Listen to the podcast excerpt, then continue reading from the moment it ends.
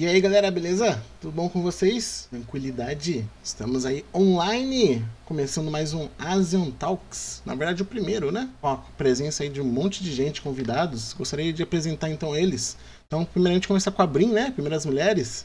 Brin, se presente, por favor. ah, eu sou a Brin, tradutora de Download da Lu. Traduzo pra Novelmania. Prazer. Prazer. E aí, tudo bom? Uhum. Segundo convidado aí é o Céu Claro. Se presente, por favor, Céu Claro. Caiu? Tá claro, caiu? Justo ele caiu. Daqui a pouco ele volta, gente. Vamos avançar. O Bravo tá aí? e aí, Bravo? E aí, beleza? Tudo bom? Você é presente aí, por favor. Bom, aqui é o Bravo, né? Em conjunto com a Brinha, caso eu faça a revisão de download para Nova Mania. E é isso aí, por hora. Daqui a pouco a gente vai perguntar mais sobre aí os grandes desafios, né? De ser um. Do seu trabalho de vocês. Estamos aí também com o Buzan, né? Certo? É isso? Assim que se fala? É Bossum. Bossum, é, assim que se fala. Bossum. Então, Bossum. É, boa, noite, boa noite, galera. Eu sou um dos admins da Saikai. A gente faz a tradução do, do manhua de Dolo Dalu. Dos manhuas de Dolo Dalu, né? Apesar de não estar mais envolvido no projeto, eu acompanhei boa parte da obra aí. Top, top demais. Pessoal, desculpa aí, Caio. Eu sem querer eu saí aqui. e aí, seu Claro, você é presente aí. ah, prazer, gente. É, meu nome é Wesley, é o Claro, revisor, tradutor da Don Juan no Sekai, o único revisor de do, da Lu, e traduzo alguns episódios também, igual o Shang-Chi, é, minha vida pessoal, eu faço faculdade. Top demais. Bom, gente, a Yumi infelizmente não conseguiu comparecer por dificuldades técnicas, e aí o Maurício, né, veio no lugar dela. Se apresente aí, Maurício. Eu sou o Mal, ou algumas pessoas também me conhecem como Scryze, um dos administradores da Saikai, Acredito que alguns também devem conhecer a gente, né? Lá pela Twitch, que a gente faz algumas lives lá, e o Gui e o Gessé. Uh, mas é isso aí, eu não participei do projeto de Dolou da Lu, mas eu li a, a comic, eu li a novel e tenho algumas opiniõezinhas pra falar pra vocês aqui. Top demais, a gente quer ouvir, hein? E, por último, mas não menos importante, o Hildo. Se apresente aí, Hildo. Prazer, meu nome é Hildo. Eu já eu sou um tradutor da Dong Huan no Sekai. Ajudei também na tradução de, do projeto de Download. Top, top demais. E por trás aqui nos auxilianos tem o nosso nosso grande amigo aí, aniversariante, o Hiro Nerd TV. Se apresente aí. Salve galerinha, tudo bem com vocês? Como vocês estão? Passando aqui hoje só para dar aquele apoio moral aqui, apoio aí no chat para vocês. Então eu vou ser a voz de vocês aí do chat aqui pro pessoal da, do Discord.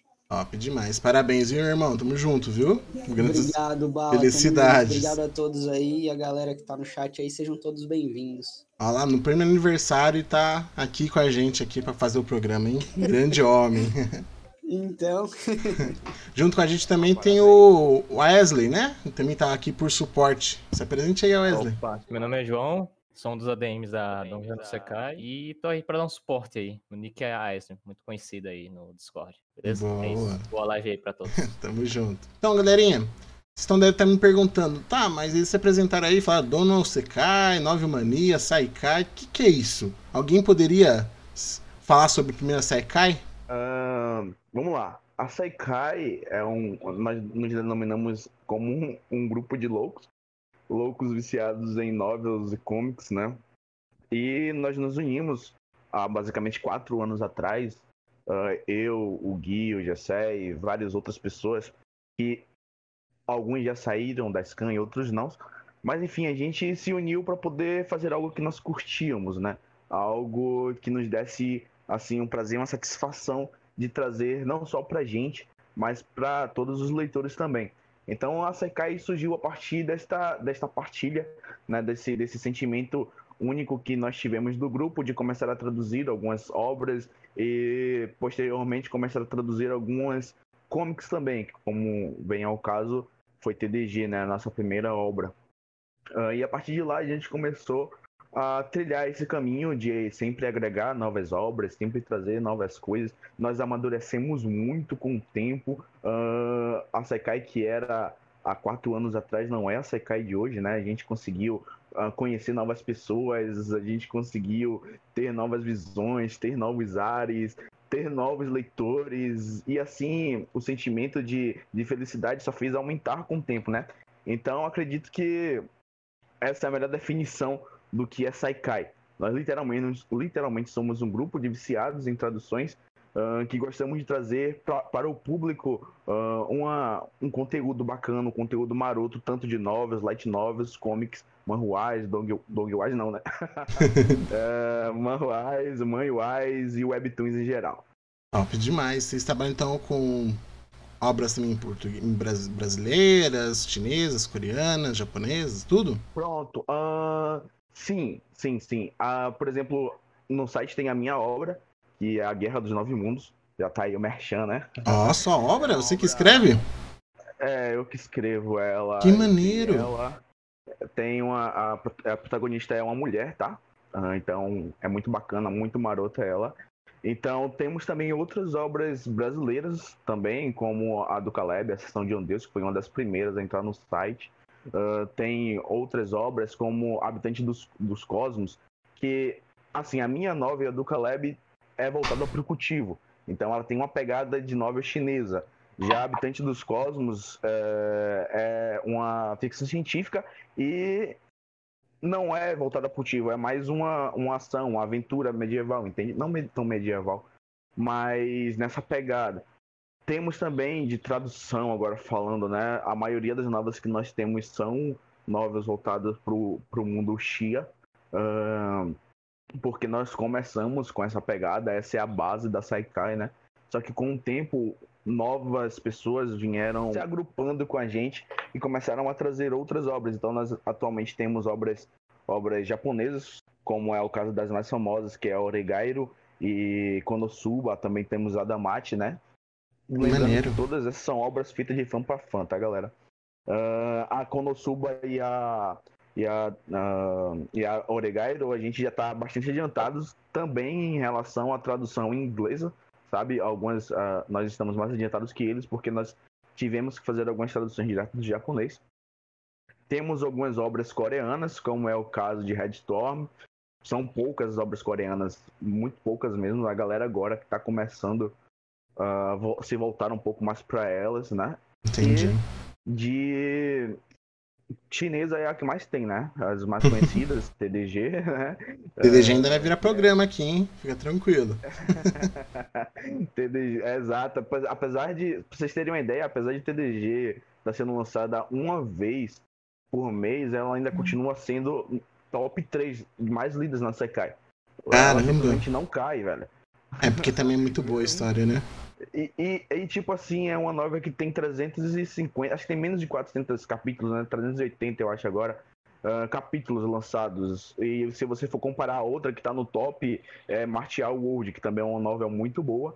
E ela tem basicamente, atualmente traduzido na Sakai 1.100 capítulos. Então é uma diferença muito grande de Caramba. capítulos que as pessoas podem ler, sabe? Sim. Então, E é- Dodolo, é tá como no- incrível. lá no top lá? Como é? Como tá o Soul Land no top? Uh, Soul Land a gente tem que falar da, da, da comic, né? Então, se nós formos. Se eu não me engano, ela tava no top 10, cara. Mas a gente deu essa informação. Mas enquanto isso, uh, a gente- nós temos na Saikai o Dolou Dalu, né? Que é, é Soul Land, né? É, Dolou tanto Soul faz. Land, é, o, o 1, né? A comic 1, o 2 e o 2.5, né? O 1 fala né, da história do Tang San. Certo. o 2 a gente vem pra, pra história da, da filha, né? do, do namorado da filha do Tang San. E o 2.5, que é o, é o tipo um spin-off. Né, que fala do reino dos deuses lá, que é depois que o Tang San É. reencarna, né? Na Ah, só Ball. complementando a resposta do Mal ali e te respondendo, Bala. A Dolor da Lua tá em quarto lugar no, no nossas, nossas comics. Nossa, tá. Dolor da Lua é uma das, das top do, do Eu site. acabei de ver isso aqui também, né? A primeira é SMGT, a segunda é TDG, a terceira é GMA e a quarta é Dolo Dalu. Ah, Tá entre top mesmo. Faz muito sucesso, né? Sim, com certeza. É Então- porque é uma história boa, é uma história cativante. E tipo, hum, é- ela mistura várias, vários pontos positivos, sabe? Aí não tem Sim. como a galera não gostar dela. Isso é verdade. Tanto que é uma animação aí que tá até, até hoje lançando aí, né? Já faz dois anos já? Estão lançando? Acho que por aí, né? Dois animação anos, dois anos. Dois anos. Top demais. Desde 2018. Já tá na segunda temporada, né? Ou é na, na primeira ainda? A gente não sabe a questão das temporadas, porque não. Ela é direto. Isso, é episódios contínuos, né? Continua o episódio. Né? É, agora, alguém quer Falar aí co- como é o site aí do Dongguan no Sekai aí? João, não sei, alguém? João, você, fala ou eu falo? Eu, é, eu falo. vai você, É, então. É, a, a Dongguan no Sekai surgiu com o próprio Sekai. É, ela tem mais de um ano que foi fundada. É, os primeiros participantes foram ele, o próprio João, o Wesley, é, o Vini. É, a gente vê o Donghua como uma forma de porque cada um todo mundo a gente gosta e a gente quer compartilhar com as pessoas. É, mas no começo para cada um de nós quando a gente foi fazer o seu próprio Donghua, as- os primeiros episódios ficaram uma bosta. porque com o tempo você vai aperfeiçoando e tal. Mas até isso aí é tranquilo. É, a gente, atualmente, a gente é a sub com mais projetos feitos, é, fazendo atualmente, que tem, tem tradutores nossos que tem mais de três, quatro projetos feitos. Próprio Sekai, o Shen, Chiang. É, do da Lu também, a gente pegou 40, do episódio 45 pra frente, porque a gente viu que a legenda não estava boa. Como era um Donghua que fazia sucesso e muita gente gostava, a gente fez meio que um mutirão e todo mundo se ajudou para fazer os episódios, mais o, o Angel, que é o trator principal, que agora ele retomou, agora quem faz é ele, eu sou o revisor principal. E a gente tem muitas obras também que fazem muito sucesso. É, Martial Master, é, Wonderland, Spirit World, é, essas fazem muito sucesso. É, e são donquas de cultivo e são muito bons. É, nesse tempo da, do surgimento da Dongguan no Sekai, muita, muitos amigos nossos é, entraram, muitos saíram, mas a gente tem esse mesmo objetivo de fazer, que é que a gente gosta, a gente não ganha nada com isso, a gente é fã também, e compartilhar com as pessoas nosso, nosso trabalho. A gente se sente muito orgulhoso de receber elogios. É, é lógico que tem muitas críticas também, que a gente é, tenta trabalhar o máximo possível. E é isso aí. Em resumo, a Dongguan no Sekai é uma fansub que gosta de traduzir Dongguas. E é isso aí. Atualmente vocês estão É. com quantas pessoas trabalhando com vocês? Se eu não me engano, somos, acho que 15 ou é 16. Muito bom. E na Saikai, como é, Maurício? O que que é, Bala? Desculpa. Quantas pessoas tem trabalhando no site com vocês aí na Scan? Cara, tem muita. Passa do, das 100, 120. Caramba. Atualmente, acho que tem 160, 165. Que legal. Agora a gente falta então apresentar a Novelmania, né? A Brin quer falar? Ou quem vai falar? O Bravo? Posso começar e abrir complementar. Só vai. Bom, é, a Nova Mania, é, primeiro eu já vou falar, né, não vou ser tão detalhista igual o Maurício, o pessoal aí da da, da, da faz o Dragohana, porque eu meio que entrei é, quando a- o site já existia, né? Então, É, o- eu a- também. é, no caso, a Nova Mania é um site focado em tradução de novelas orientais, né? Não vou falar que é tudo, porque agora também tem obras originais que o pessoal, igual, tanto igual o Maurício quanto o Caleb, também estão escrevendo para o site, né? É, e, bom, o que eu posso falar mesmo é referente a, a Daodaru, né? Ela está entre o o top 10 da Nova Mania, se for levar em consideração a quantidade de novels que eles têm, né? É um- e também a frequência, né? Que no caso a gente lança uma vez por semana, por falta de ser uma obra com capítulos bem extensos. E, bom, eu, eu entrei mesmo é, na equipe de é, porque um, eu comecei a ler e na época o rapaz que revisava ele teve que, ele teve que sair, né?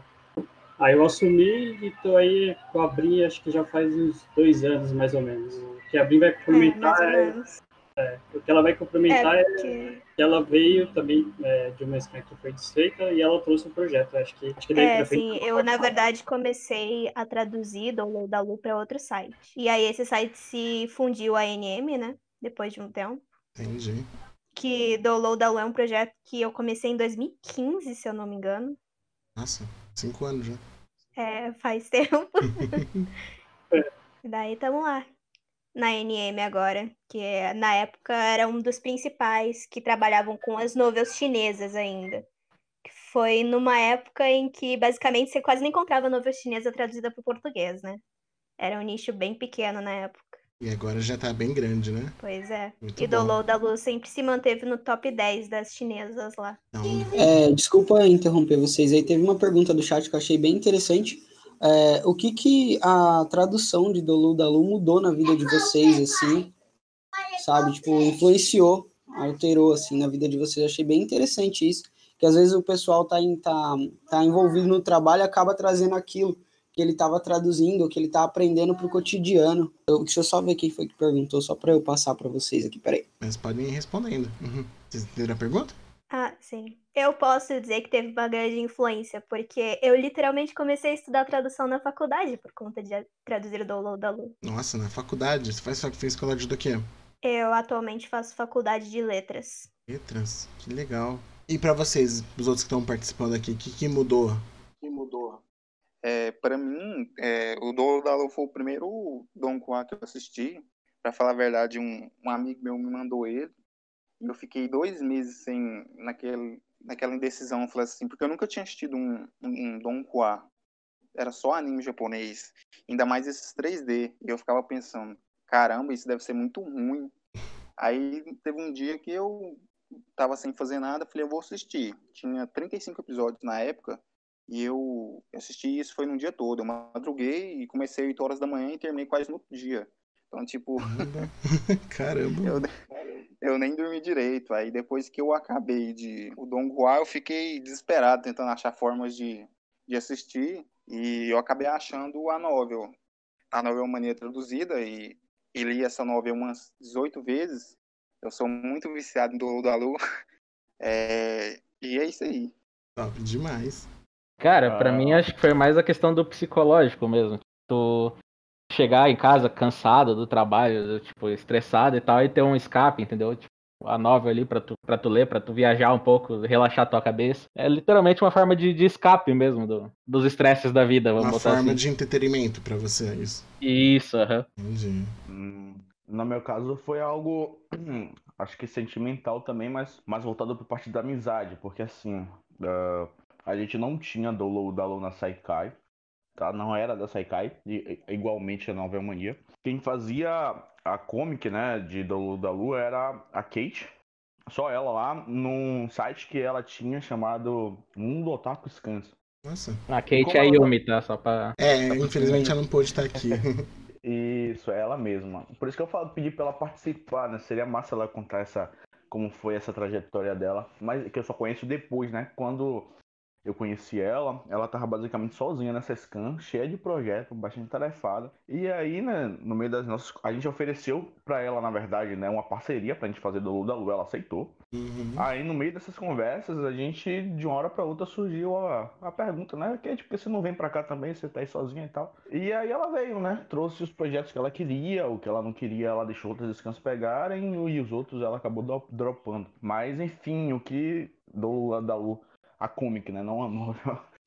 ah, acabou mudando na nossa vida, na minha vida, na verdade, foi que eu ganhei essa grande amiga, sabe? Tipo, a Kate é sensacional, ela é uma amigona, assim, de, de coração mesmo. Então, foi só seu humor, sabe?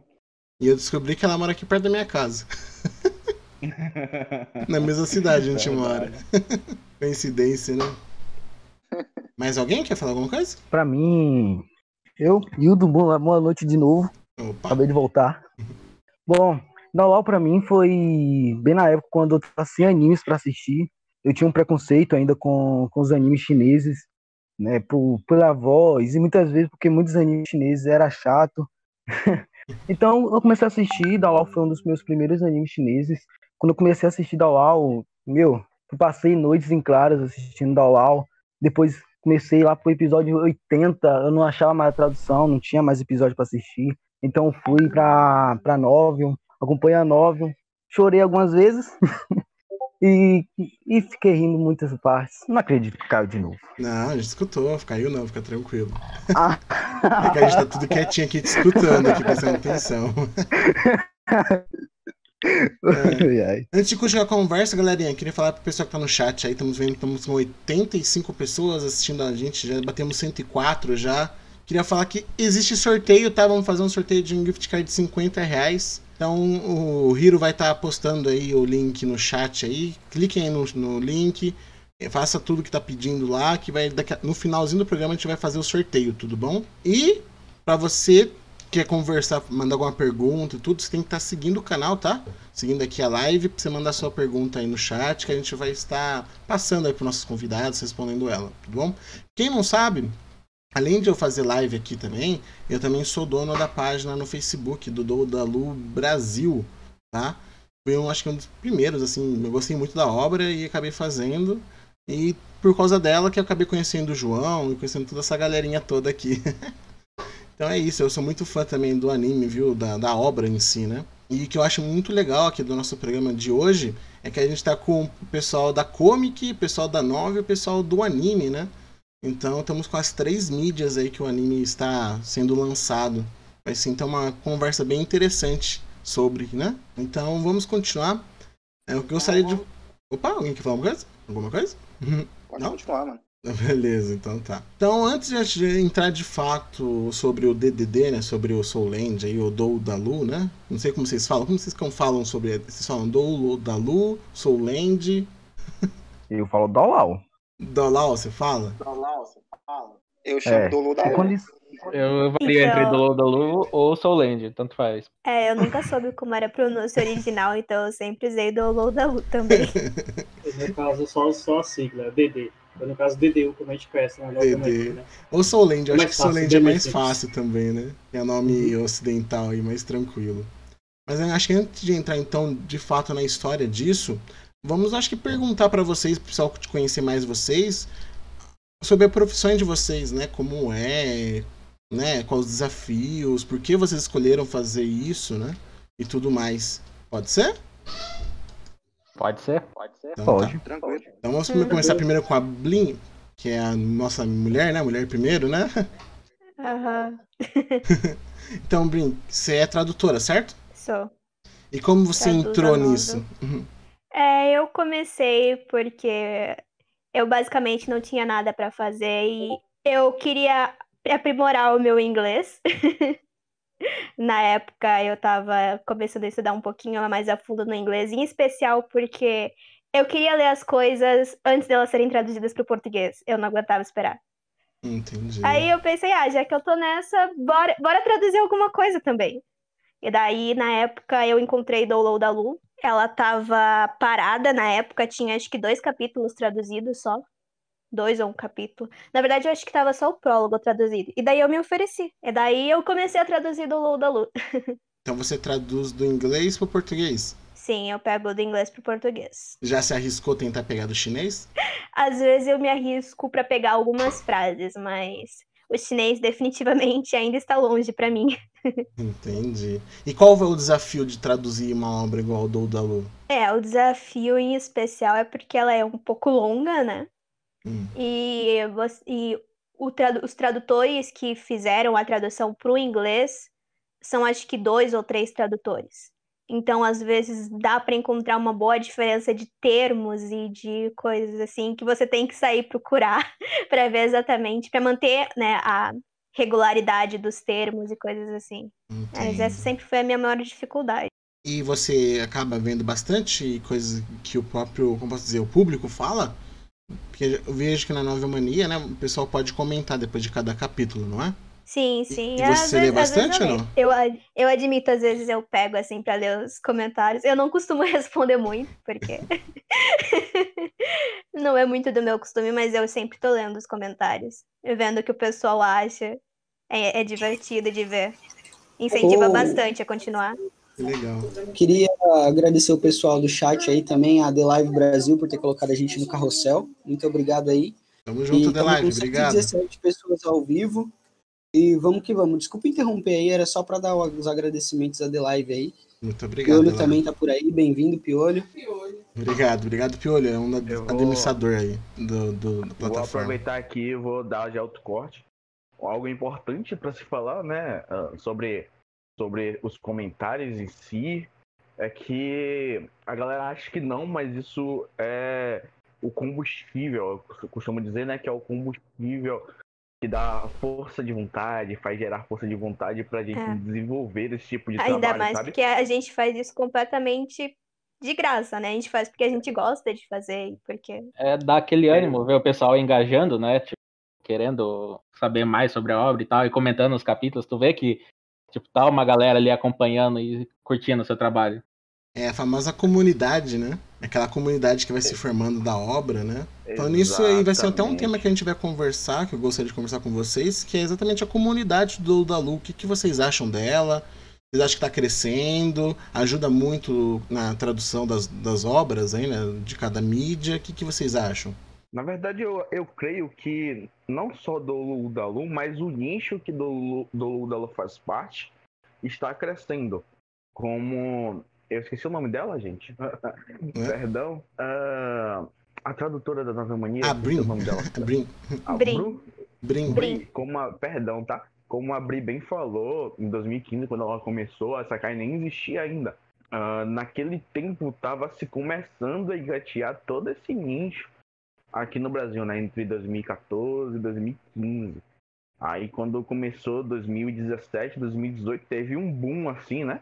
Do nicho de Uhum. novels e, e, e, e não só novels, no geral, né? Histórias, falando em histórias Uhum. envolvendo novels, o Donghua. Na verdade, o Donghua nem tinha ainda, né? Na verdade, era, naquela época era mais a comic, né? No caso, a gente chama de manhua, porque é chinês. Ah, e as come- chinesas, elas começaram a estourar em vários sites, começaram a surgir, ah, fazendo esses tipos de obras, né? Porque nem É que, é que na verdade, desculpa te cortar, mal. É que na verdade começaram a surgir os manhuas, né? Que são os mangás chineses. Antes o pessoal só tava acostumado com os japoneses, né, cara? E Sim, daí é. começou a surgir os manhuas, o pessoal começou a procurar mais, entendeu? Daí acho que foi quando estourou que veio a- as light novels.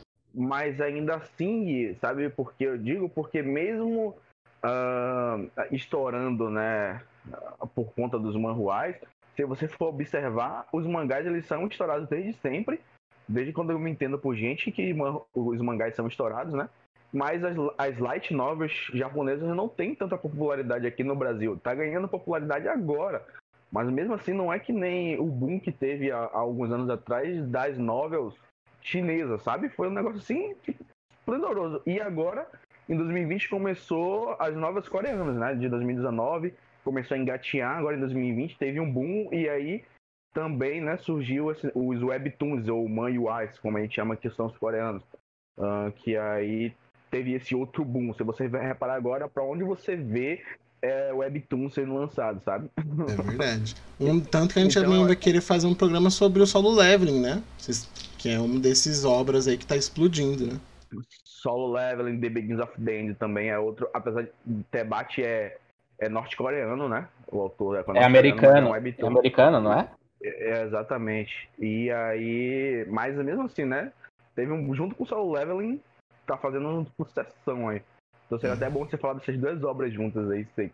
Uma Uma, boa. uma sugestão. Eu Não sei se vocês, já- É. se vocês escutaram quando eu conversei lá no grupo. Então a gente vai tentar fazer uma vez por mês aí um programa do Asian Talks aí, cada, cada mês aí sobre uma obra. Ó, ó, galera, licença. O Luciano Dogun, Doguma perguntou: vocês gostam mais do Marras, Mau, Mauapos, ou É, do. Munhas? Momunhas. Uma, uma UI. É, Uma UI. depende, cara. Eu acho que não tem gosto, tá? É que na verdade Ah, isso pra- define pela obra, né? Não pelo, pelo estilo, Ex- assim. Exatamente, como o Gui falou, você vai mais pela obra, né, em si, né? Por exemplo, você pegar solo leveling aí, é obra, e é um manhua muito bom, sabe? Ah, na verdade, um webtoon, né? Quando eu levei pro Brasil que ele se tornou um manhua. Mas enfim, ah, eu não, não, não, consigo decidir qual dos dois eu prefiro, porque os dois são bons, sabe? Hum, Vai depender É, muito da obra. É, depende da obra e depende muito do artista, porque, tipo, em geral, ah, os manhwas coreanos, eles são, é, artisticamente falando, eles são mais bonitos, vamos botar assim. Só que tem muita obra chinesa também que é muito bonita, entendeu? Muito bem desenhada. Então, Ah, tipo, se não- você- você acaba mais pesando pela obra do que, do que pela arte. Vocês diriam que é o Japão exemplo. tá perdendo espaço com a, com a China e com a Coreia? Não, também não. Acho que o Japão acho- nunca vai perder a hegemonidade dele nesse, nessa área, mano. Na verdade, eu acho que só tá, só tá aumentando mais ainda, ainda mais, né, cara? Tá, tá crescendo mais a comunidade, tá, tá dando um boom pra todas as. Exato. Todos os Na envolvidos. verdade, até aqui, até aqui, por exemplo, no Brasil, como a gente estava falando mais cedo, né? A, a, a parte das light novels também vem crescendo bastante por conta das web novels estarem puxando elas, sabe? Por exemplo, Sim. agora mesmo, se você vê a New Pop também tá aparecendo bastante, que é uma das poucas empresas assim que eu vejo licenciando light novels aqui no Brasil. Ah, teve também a Sword Art Online pela Panini. E Sim. estão vindo outras obras, sabe, de light novels pra cá. Então acho que tá crescendo, não, não tá todo mundo crescendo, sabe? Tá, tá crescendo, né? É, tipo assim, a gente tá falando com mais opções, né, de obras, é isso? Vocês diriam, então? Tem obra agora pra tá tudo, ga- tudo gosto. que também está sendo é, regularizado até os animes, né? Porque antes você Sim. procurava anime fans, não fansub, não, não assim, com mais frequência fansub. Hoje em dia não, hoje em dia nós já temos a Crunchyroll, que já está tá licenciando é, animes, e agora a gente vai ter a... Animation, né? Domination. Isso. Ah, chega é, em dezembro. Então, assim, e, e com isso, é, isso é bom porque assim, é, é, estimula mais o pessoal a produzir, no caso o Japão, a Coreia, a própria China, e, e a gente tem também mais conteúdo para poder trazer para o pessoal, né? Enquanto não é necessário, então a gente vai fazendo esse trabalho de fã para fã. Acho que foi esse ponto Exato. que eu queria frisar. Pô, você na verdade tocou no ponto perfeito aí. Isso tá. É um ótimo indicativo aí. A galera, a comunidade do Bravo é bem grande, né? O pessoal tá pedindo pra ele falar mais aí. Um mais. Mano, o Bravo ali tem uma comunidade muito forte no chat. É Na louco. verdade é que eu não tenho muito o que falar, não. Esse pessoal que tá. Eu conheço a maioria desse pessoal aí, tá tirando com a minha cara. Só, só vou falar É que a conversa tá boa, né, Bravo? Eu vou falar coisas mais importantes, deixa eles pra lá. depois, depois eu dou um beijo em cada um. Mas então, galerinha, voltando lá naquele assunto sobre a comunidade de DDD, né? Vocês viram já as pessoas fazendo cosplay, fazendo vidinhos de fanarts? O que, que vocês acham sobre? Nossa, agora que eu lembrei de, de um vídeo que fizeram meme de Downlow. Sim, Ué, sim. tu lembra do vídeo? Eu lembro que é um, é um pessoal. De qual país é? Eu não sei dizer qual país é. Eu acredito que seja asiático, não, não prestei muita atenção não, mas foi muito engraçado. Os caras fizeram um cosplay de, de Tang San, de. Como é que se fala? Shao O famoso cos Nossa. pobre, né? Ó, fizeram uma pergunta Exato. aqui. Ó, Ó. Deixa eu deixa eu mandar a pergunta pra vocês aqui, ó. O Isso. Kyodou Gun Senkai ali. Ele mandou assim: como tradutor ou revisor, a gratidão que a galera manda nos comentários, seja texto ou só uma palavra, anima o dia a dia de vocês? Cara, Sim, com certeza. É, com certeza. Na minha opinião, acho que é o que mais conta, assim, pra, pra continuar traduzindo, continuar nosso trabalho, entendeu? Que tipo, tu, tu lançar um capítulo ou um projeto que seja e ver que não tem engajamento, tu, tu acaba desanimando, fala, pô, ninguém tá acompanhando isso aqui, então pra que fazer né? É, qual é o melhor jeito de começar a traduzir? Tanat perguntou. Acho que a Brinha não pode Primeiro- falar, né? Primeira coisa de tudo, você tem que curtir a obra, cara. Lá É, na é. Sentai, É, de fato. Pegar uma É. obra que você não curte não rola. Não rola. Lá na Sekai é algo. ah, Por isso que várias pessoas acabam reclamando da gente, né? Fica falando de várias obras que pegamos, mas é porque assim a gente não gosta de passar a obra que a pessoa não gosta, porque um, ela vai se sentir mal fazendo, dois, ela some duas semanas depois, sabe? Uhum. E, tipo, vocês podem achar que ah, é só chegar ali e traduzir. Gente, é um trabalho infernal fazer essas traduções, vocês não têm ideia. É uma coisa, é aquela coisa, no, no começo é tudo diversão, é tudo bonito e tal, mas depois tu, tu vai, tu vai começando a trabalhar mesmo, entendeu? É, e exige mais. Não é só você conhecer a língua da qual você traduzindo e a língua para qual você traduz. Você tem que saber passar de uma para outra. E isso que é o complicado. Fazer adaptação. Fazer as adaptações, exatamente. Aí, né, É. Por exemplo, se você pega do inglês para o português, você dá uma facilitada porque você ainda tem uma estrutura linguística muito similar. Agora, por exemplo, se você pega da língua original, do chinês, por exemplo, para passar para o português, completamente. é um, é um trabalho muito E eu grande. ainda vou mais um pouco abrir, mais um pouco a fundo. Tem ainda o fato de que o chinês tem vários chineses. Tem chinês simplificado, chinês arcaico e etc e tal. E tem algumas obras que é feito em chinês, aquele chinês mais antigo, tipo Cult of the Secret Runes, cara. Eu ia falar isso Meu agora Deus também. céu! É impossível traduzir do chinês para o português. do chinês, É muito Por isso que a gente difícil. não consegue dar continuidade nela. E sem falar que tem alguns termos, a Bri, falou- a Bri bem falou disso an- antes, que ela pegava, né? Porque ela tinha que ver, pesquisar os termos para poder fazer uma tradução bacana, uma tradução boa. A gente vai geralmente na original para poder fazer isso, né? Pegar lá do chinês, tudo bonitinho, pai, isso e aquilo. Mas, meu, quando a gente vai fazer cada. Tem cada tradução tosca de, de termo que a gente passa assim um, dois dias pra conseguir definir um termo só, sabe? É um negócio meio de louco. Entendi. né? O pessoal, o pessoal acabou engajando em várias perguntas ali, ó. É, Traduzir assim, do jeito que vocês fazem, ganha dinheiro? Não. Não. Não, a gente traduz tudo de fã pra fã. Não. Então uma coisa a gente perde dinheiro. Perfeito. É, o Barãozito perguntou como faço para traduzir GT sem parecer que é Perde GT. sanidade também. É, GT, se parece que GT é bem complicado. Ou- É uma, uma ferramenta muito boa. O que, que é GT, ela- pra quem ela- não sabe, como eu não sei? O que, que é GT? GT É, o, é o Google Tradutor. Ah, Google Ah, tá. Tradutor. Translate. É, entendi. Também Exato. conhecido como MTL ou Machine Translations. Exatamente. É... é bem complicado, né? Você só usar o GT porque tem alguns termos específicos que você não consegue fazer as ligações ou fazer as adaptações, como a gente estava falando mais cedo, sabe?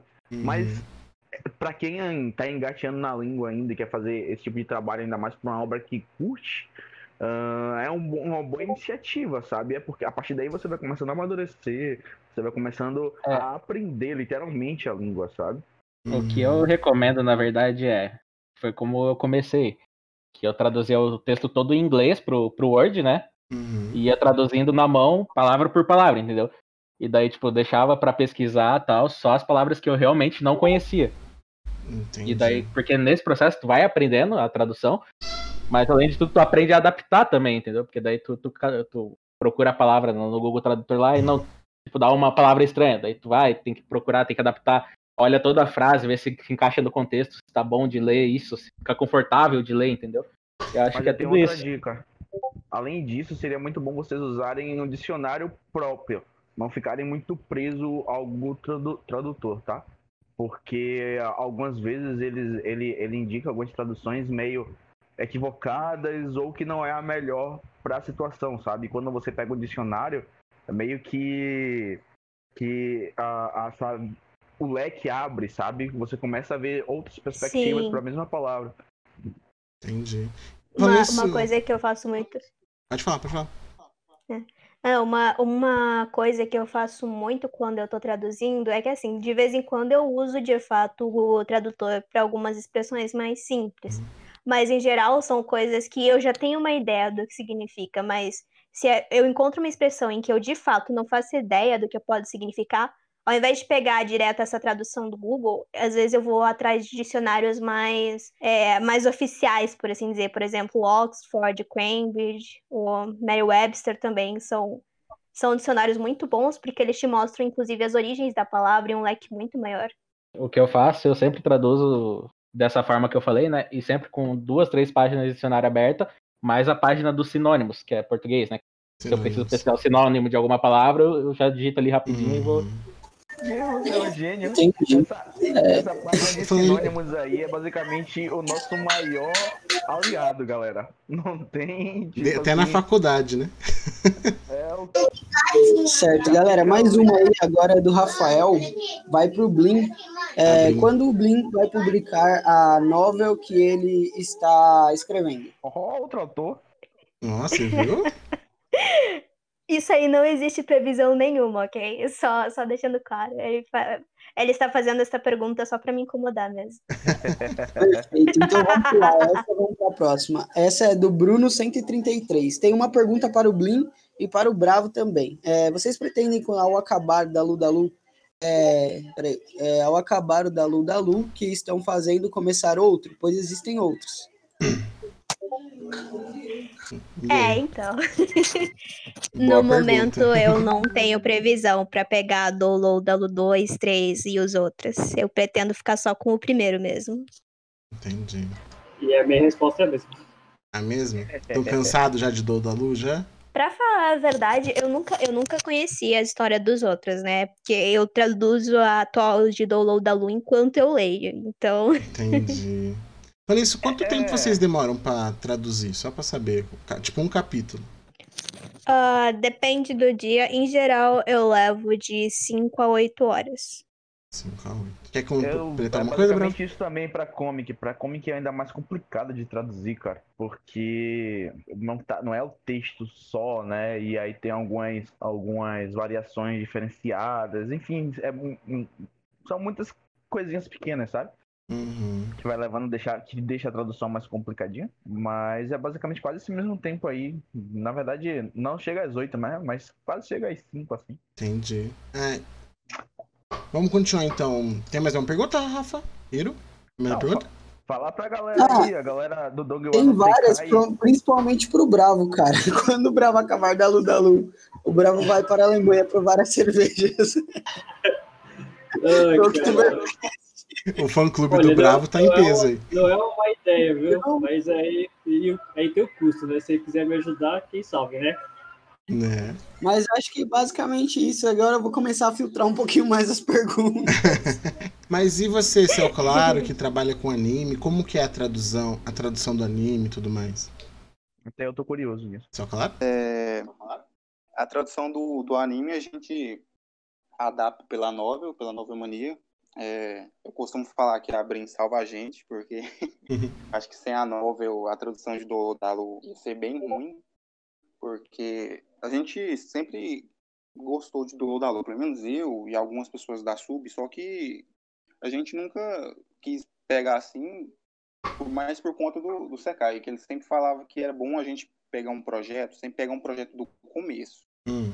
Aí, de um dia para o outro, a gente reuniu, fizemos o Dolo da Lu e até hoje estamos aí. E uma coisa que eu acho, eu acho, eu, eu nunca traduzi novel, nem manhwa, mas creio eu que o anime é mais fácil. Mas Mas por que mais você acha que é mais fácil? Porque a gente tem a novel pra gente adaptar, mas não é todo o capítulo que tem um, um certo episódio do Don Juan. Às vezes, por exemplo, um episódio 100 pode ter muita coisa ou pode não ter. Quando não tem, aí o Bug, que é o tradutor, aí ele meio que sofre um pouco para traduzir. Aí Uhum. ele procura algumas palavras no chinês e eu, como revisor, a gente discute para saber qual a melhor forma de colocar uma frase ou uma habilidade, que sempre isso é o que dá mais canseira. É habilidade de personagem, que às vezes Uhum. no chinês tá uma merda, a gente tendo que se virar. Mas, pra vocês terem uma ideia, o primeiro episódio de Dodala que eu fiz, eu gastei oito horas pra fazer e ainda fiz ele errado ainda. Agora pensa na raiva que me deu. Imagina, 8 horas. Mas é, é um tempo trabalhoso. É, eu gastava em média de 4 a 5 horas para fazer um episódio. Eu traduzi uns 5 episódios ao total. Agora eu sou só revisor, mas é bem complicado, viu? É, você tem que ter muita paciência, principalmente quando você vai fazer a caixa de texto, que a gente usa um aplicativo chamado KineMaster no telefone. Hum. Aí primeiro a gente faz a caixa de texto para depois colocar a legenda. Aí você passa de meia hora a uma hora fazendo a caixa de texto, dependendo da, da quantidade de falas que tem. Aí quando você vai traduzir, você olha a caixa, caixa de texto bugou, tá cortando. Aí você tem que apagar o, o arquivo e tem que fazer tudo de novo. Aí já dá raiva já. Ou seja, retrasada, a tradução de Dodalu é no celular e não no PC, é isso? Sim, a gente, a gente faz pelo telefone. É, o Bug traduz e eu faz pelo telefone e eu reviso pelo telefone também. Tudo pelo telefone. Eu acho que único que traduz por outro Donghua por computador acho que é só o João e o Nero, se eu não me engano. Mas, como eu disse, é, o Donghua, é, o anime é bem mais fácil. Se não fosse o Anovel, a gente estava sofrendo bem mais. Entendi. Mais alguém quer fazer uma pergunta? Responder alguma coisa? Sim, tem, tem mais uma pergunta. Eu tenho uma pergunta também. Só vai. Pergunta pro Céu Claro. Quando é que vai sair o, o episódio 127 lá no site? Boa, boa pergunta, hein? Quero assistir, hein? É, ainda sem previsão. É, creio que deve sair por amanhã, que o, o Bug deve estar fazendo uma hora dessa. Eu acho que não passa de segunda-feira, não. A gente. Acho que até amanhã a gente entrega para vocês. Falando nisso, o o site. Céu Claro falou, né? Tá falado então, né? E também falando nisso, o site do Guano Sekai tinha caído, né? Tava em- passando de mudança de servidor, né? Agora tá online já, né? É, mas tá caindo ainda. Ainda tô vendo essa questão da hospedagem. Entendi. Mas é isso. É muita gente acessando, né? Não, não é nem isso. Tem, tem gente acessando, mas é, é questão do problema da hospedagem mesmo. Hum, entendi. Bom, Acontece, lá né? vai. É, do Taipan 200, é, 2077. Além de Dolu, tanto comic como novel Senkai, qual, qual outros projetos vocês estão envolvidos diretamente? Boa pergunta. Alguém quer começar? Bom, o projeto que eu tô envolvido diretamente é o RMGI. Eu prefiro reduzir o nome dele porque o nome é muito longo. É- É um projeto um pouco mais complicado de se traduzir porque não tem uma tradução oficial e a nova não é uma adaptação direta, vamos dizer assim. Tem coisa A que vai estar lá no final e aí eu tenho que buscar as habilidades e é um pouco complicado, né? E é só esse projeto mesmo, estou envolvido diretamente. Tem alguns projetos que eu ajudei de fundo também, como o Unreal, eu traduzi um episódio, o Hackshara também traduzi, mas é só isso. Entendi. Ah, cara, eu já tive envolvido em muitos projetos da Saikai. Eu e o Maurício, a gente teve uma época que, que, eu, que a gente era basicamente Severino da Saikai, a gente participava de tudo quanto é projeto, traduzindo, revisando. O Maurício ainda faz isso, ele é- participa em quase tudo, traduzindo, editando, revisando. Mas hoje eu só faço um projeto que é meu, né? Que é particular meu, que eu traduzo e reviso, que é Command Wind and Cloud. Mas fora isso, eu não tô envolvido em basicamente mais nada. Entendi. Peguei essa nova É. de sistema. É de sistema também. Bem, Não é bem um sistema, é meio diferente o sistema dela. Basicamente um sistema.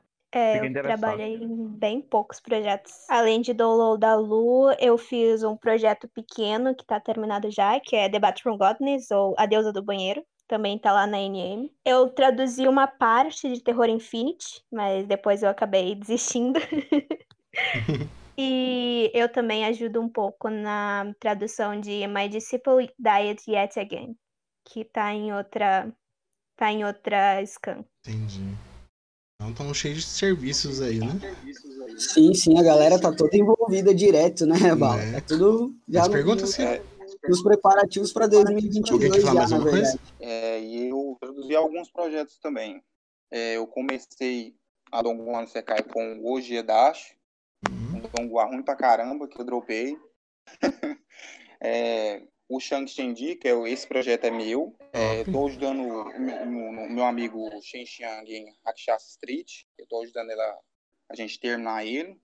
É, Xian, Xian também é meu e dele, só que por agora eu não estou ajudando ele, porque eu estou sem tempo. É, Chef também eu estou ajudando ele, mas por agora eu estou sem tempo, como eu disse. E eu ajudo a revisar alguns episódios, quando eu posso. Além do da Lu, é, eu reviso às vezes Martial Master, é, dentre outros. Depende do meu tempo também, porque tô um pouco ocupado um pouco às vezes, mas eu sempre tento ajudar é, meus amigos, fazer meu melhor.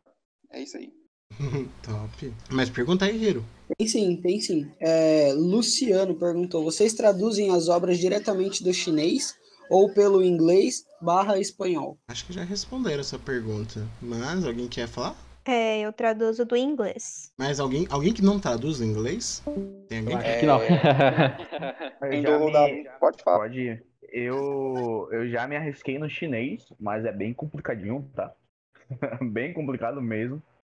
Ahn, é, e comecei a aprender japonês recentemente. Recentemente não, né? tem um tempinho. Então comecei a fazer já algumas traduções de japonês, mas não sou tão expert quanto alguns tradutores lá da Saikai. Entendi. Aí uma pergunta. Quem traduz também tem que manjar de editar imagens ou não? Não. Não? Somente a comic, né? Aqui, aqui na Saikai a gente, a gente divide o trabalho, né? Tipo, o tradutor ele só traduz, aí vem o revisor que ele revisa a tradução, vê se tá tudo certo, questão de português, é, gramática, essas coisas assim, além da, da, da montagem, né, da- das páginas, e daí vem Uhum. o editor que daí edita as imagens, bota os balões na fala, tudo certinho. Ah, E além tem o disso, QC, né? tem o QC, que é o Quality Check, né? Daí ele vai verificar se a edição tá tudo certinho, se os balões estão dentro da. Se as falas estão dentro do balão e tal. Então antes de lançarem o- um capítulo, passa por quantas pessoas então o serviço? Ah, De quatro no mínimo, né? Mas Quatro. essa parte do, do quality check que o Gui tava falando, a gente tá meio que engateando. Engateando não, né? A gente já tá bem mais andando, só que não são todos os projetos que a gente conseguiu eh, desenvolver esse tipo de trabalho. E também tem Entendi. algumas novels, ah, as, as primeiras que entraram no site, que nós estamos também efetuando um QC geral dela, né? Então a gente está fazendo uma nova revisão, como é o caso de Wudong e, e Panlong, que são Panlong já está completa na Saikai, o Udong está quase, mas a gente está fazendo essa revisão geral zona, sabe? Que é o que o Céu Claro comentou quando ele tava se apresentando ali, que, tipo, os primeiros capítulos barra episódios que você faz, você, tipo, você acha que tá bom na hora, mas depois que tu aprende mesmo, que tu se acostuma com o trabalho, tu olha pra trás e vê esse trabalho e fala, meu, que merda que é isso aqui, velho. Aí dá, dá É por vontade de apagar, apagar tudo, começar do zero. Eu nunca recomendo lerem os primeiros capítulos das minhas traduções, porque é horrível. E Na, vocês... no dia, na, na hora que você posta lá, tipo, fala, nossa, ficou, ficou da hora esse capítulo, mas depois tu vai ver mais pra frente, nossa senhora. CSR que eu diga, né, Gui? Nossa, meu Deus do céu, que ódio que eu tenho daquela nova, na minha tradução. Mas falando nisso, já que é tão difícil assim, principalmente as primeiras traduções, vocês acabam auxiliando pessoas que querem entrar nessa área ou não? Como faz? Acho que outra pessoa quer entrar nessa área. Como ela tem que fazer? O que ela tem que fazer? Ela pode pegar qualquer obra ou não? Tem um, É uma lista de cedo. obras. Como eu falei mais cedo, Bala. Ah, você diz especificamente na Saikai ou você diz se a pessoa quiser, por exemplo, pegar hoje, traduzir e começar a fazer a obra que ela gosta em outro site qualquer? Eu acho que na Sakai, vamos usar a, o- né, o, o site de vocês. Acho que ela quer entrar Ah, na Sakai, mas ela nunca traduziu nada. Ela quer começar, mas já quer começar grande. Como faz? Ah, bem, eu não diria que já é começar grande, né? Eu, eu imagino que a Saikai é, é um tanto pequena, a gente ainda temos muito para amadurecer, mas obrigado pela, pela sugestão. Mas ah, a gente lá na Saikai, nós, como o Gui falou, nós dividimos tudo, né? Então nós Uhum. temos um grupo específico de tradução. E quando essa pessoa ela entra na Sekai, ela já é auto- automaticamente inclusa dentro desse grupo. Então, é uma subfamília lá dentro, né? Só de tradutores em que todo mundo literalmente se ajuda. Todo mundo Uhum. se ajuda lá dentro. Então, tipo, se você não sabe tal tradução, ou se você tem dúvida se a sua tradução ficou boa, se você tem, enfim, o que você precisar referente à tradução, você pode chegar lá e perguntar nesse grupo que basicamente todos os tradutores da Saikai, que é 50% da Saikai de tradutores, Uhum. é, todos eles vão parar lá pra ajudar, sabe? Então. Mas como faz pra é um- entrar nesse grupo aí secreto? Não. Primeiro você teria que. A gente faz lá o recrutamento, né?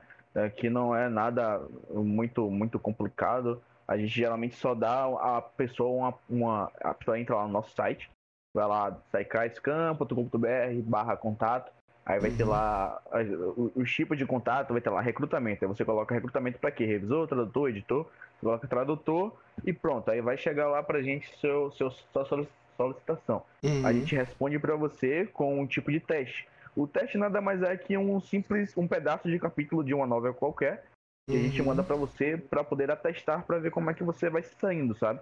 E aí a gente depois dessa dessa dessa fase, né, a pessoa passando, ela vai começa a integrar o time da Saikai, sabe? Entendi. Mas é um, é um- o, o, o teste é algo simples e básico, só para saber se a pessoa sabe pelo menos o básico do inglês, entende? Uhum. Ou do espanhol, né? E quantos Porque vocês já é receberam de. Google Tradutor nesse teste aí? É, eu não sei te dizer porque antigamente eu cuidava dos tradutores e dos testes, bem no início, só que depois de um tempo eu precisei me ausentar. Eu- Na verdade, eu passei um tempo né, afastado da Saikai por motivos pessoais.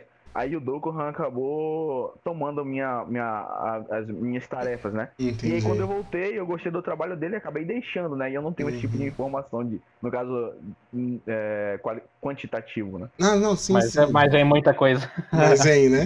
O cara joga lá no Google Tradutor, tá traduzido. Pior Mas que, entendi. o pior que eu já recebi, já recebi testes assim. Ah, vem muito, que- vem muito teste assim, só que daí, tipo, é muito na cara, entendeu? Que é, que é Machine Translate. Uhum, E Aí daí a gente acaba reprovando, entendeu? entendi. Então, Exato. quem quer ver no tradutor tem que ter um, pelo menos uma noção de inglês, né? Tem que saber escrever um pouco inglês, é isso? Isso. Entendi. Exato, é porque assim, ah, por mais que nós sempre.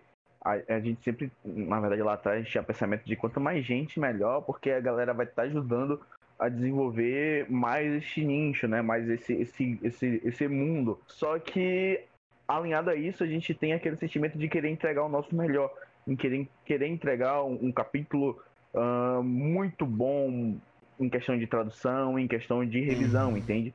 E se a Entendi. gente não consegue, pelo menos, se doar um pouco quanto a isso, ah, fica meio complicado, entende? Aí a Uhum. gente acaba filtrando um pouco, mas por conta desses quesitos, né? Por querer entregar algo de fã pra fã com qualidade, Com êxito, entende?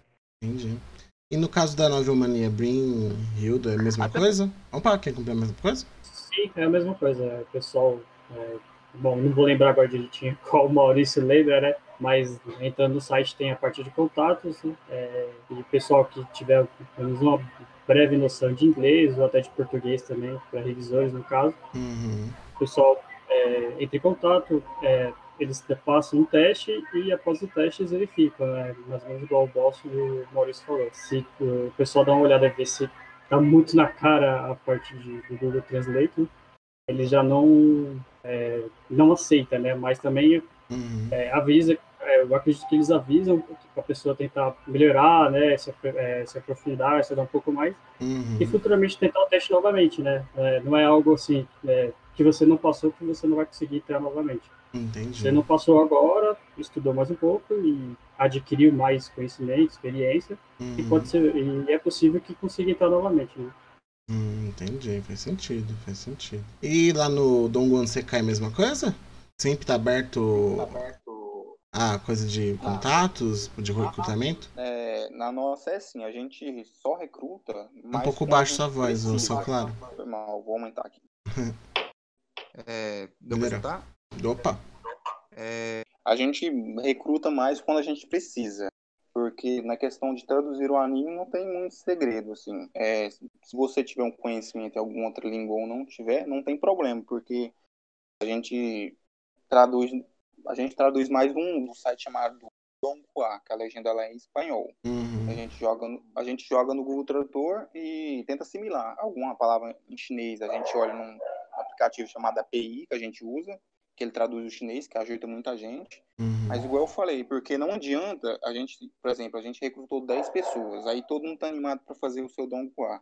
Mas quando a pessoa pega para fazer, que a pessoa vai ver o tanto que é difícil, o tanto que é trabalhoso, tem vezes que é chato para fazer. Uhum. E teve algumas vezes que teve pessoas que já entrou e já deixou a gente na mão. Aí a gente não gosta de dropar projeto. Aí a gente é obrigado a assumir, ou seja, mais um trabalho pra gente. Então, primeiro, por exemplo, se alguém quer entrar, aí se a gente está precisando, a gente tem um treinamento, a gente dá um, um certo um quap pequeno para a pessoa fazer, aí a gente olha como é que tá, auxilia, aí entrou para para nossa pra sub, ok. Aí o ideal é ele fazer ela em, a tal obra em off. Você vai fazendo, ainda não vou pu- publicar a sua obra. É, você faz uns 3 a 4 episódios, aí a gente vai saltando aos poucos, que é melhor para o tradutor e é melhor para a gente também. Caso a pessoa deixar a gente na mão, tem mais uns episódios a mais para a gente e algum tempo a gente fazer também. É, é, é isso aí. Entendi. É, então Legal. Tem mais uma aqui, posso mandar? só vai. Todo mundo já respondeu outra. Vamos lá. É, o Dério Ale mandou. É, quais foram as obras mais divertidas que vocês já trabalhavam ou trabalham? Boa, boa pergunta. Eu vou responder essa. Eu falo demais, né, galera? E nada, imagina. Meio pra Lix. Imagina. Eu vou. Não vale falar tua novel. Não vou falar de novel, cara, mas eu vou falar a Will Eternal, cara. Mano, eu dei muita risada com essa nova na tradução, que eu que trouxe ela pra Saikai, mas depois acabei me afastando dela. Mas, mano, eu dei muita risada com esta novela. É, me diverti muito com ela. A cada minuto era uma frase assim que você, você acabava de rir. Tanto que eu demorei, demorava mais pra ler, pra traduzir ela do que outra, outra novel que eu De geralmente tanta risada. né? De tanta risada que eu dava. Não, a mesmo, gente, cara. a gente tava em call no Discord, eu, o Maurício e o Jim, que é outro admin, né? Hum, E daí a gente conversando e tal, de repente o Maurício começa a rir do nada e tal. Daí a gente perguntava, o que que foi, Maurício? Ele, não, tô lendo aqui no negócio, traduzindo. É, meu, direto, direto, direto, Maurício. acho que isso que Aquele motiva, silêncio assim, né? do nada o Maurício rindo. Nossa, mano. Outra que tem nessa mesma pegada é a HJC, que eu não participei dela, mas eu li um pouco, que é também no mesmo, no mesmo universo de, Dalô, dalô. de, de Download da tá? Do Hum, mesmo autor, galera. que Uma legal. curiosidade aí pra vocês. E é de comédia? É, é, tem, tem comédia nela, velho. Você dá muita risada durante a obra toda, velho. É sensacional. Como chama? É, Heaven Dual Change. Heaven Indulgent, entendi. Fica aí a E foi, essa, e foi essa novel que eu levei um pequeno spoiler de DDU, né? Na época, eu Sério? tava lendo. É, isso, eu tava lendo na própria Sekai mesmo. Ah, É, tem um capítulo, acho que tá a partir de 150, mais ou menos, em que eu posso acabar dando até um pouquinho de spoiler aqui pra quem tá lendo, né? hum, É, tem uma, uma batalha em que o protagonista de HGC ele presencia com o Tang San. E, e assim, foi muito detalhada essa batalha. É né? uma, é uma luta do Tang San, né?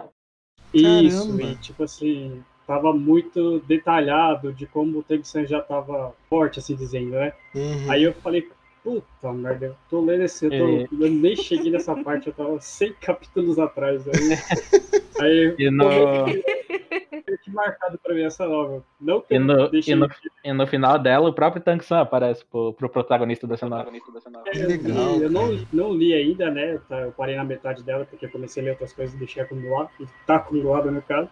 Mas eu vi o, o título do final, o, o último capítulo. Aí eu falei, pronto. Já tinha pego o spoiler mesmo, não tem, não tem problema, né? Bom, foi só Essa uma curiosidade mesmo.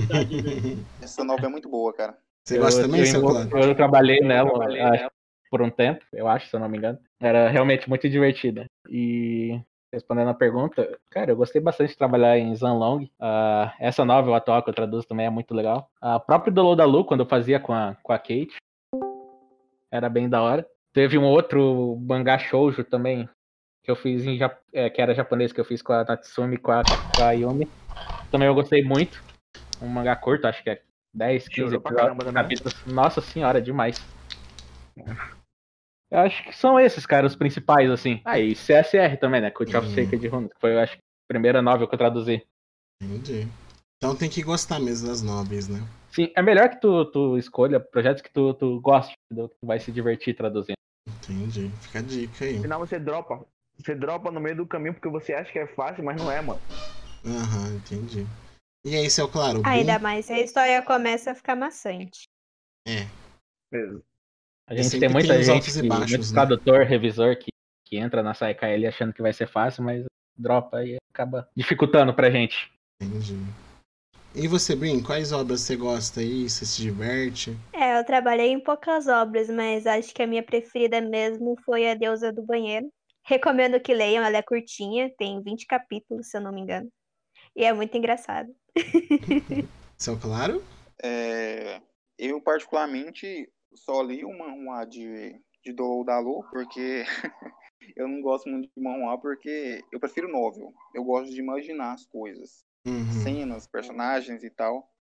É, novel, vou falar um pouco de novel também. Eu já li novel pra caramba. É, tem muitos preferidos, o do Dalu, ATG, Martial Peck. É, essa daí que estavam falando Gorinha, que é do Zou Gordinho, eu esqueci o nome dela, mas ela é muito boa. HJC. É, essa é muito top, eu gostei pra caramba. E na questão do anime, é, tem muitos animes que eu gosto. É, meu projeto em si, o Shang Shenji, esse projeto é meu, que eu gosto muito, porque o protagonista ele é muito. Ele não tem medo de ninguém. A pessoa é, deixa ele de mau humor, ele espanca a pessoa e não tá nem aí. Eu gosto de protagonistas assim. Eu gosto de Donguaz de cultivo. Com Arém também é muito engraçado. é, Uhum. eu gosto muito. E Martial Master também eu gosto muito, recomendo pra vocês. Spirit World também, que é de cultivo. O próprio do Dalo, pra quem nunca assistiu aí. É, entre vários. É isso aí.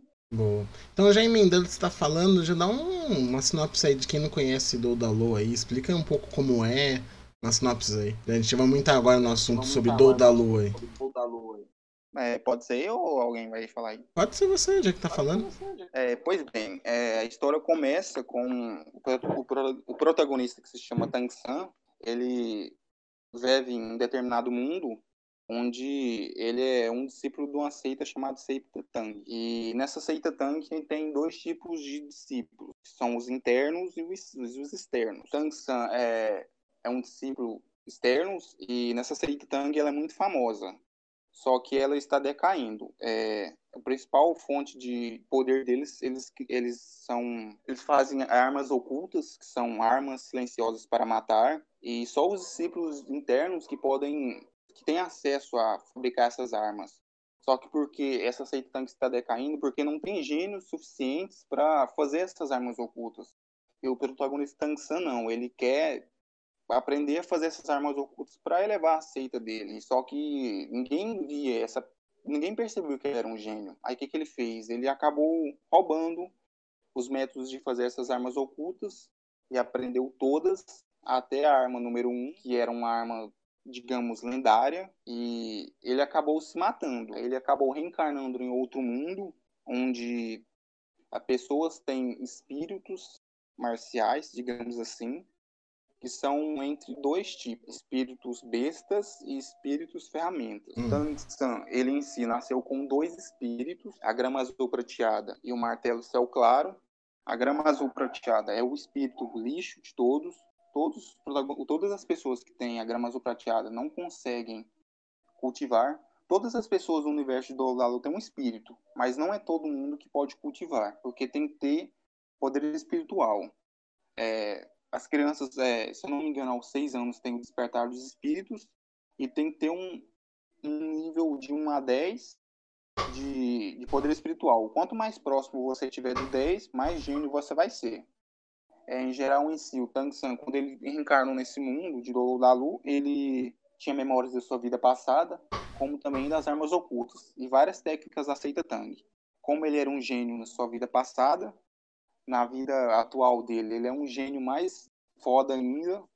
E, e é, isso, é isso aí. É, Lua é um, é um Don Juan que te prende muito, porque é um Don Juan que não é como a maioria, que os, é só o protagonista que mostra ele crescendo.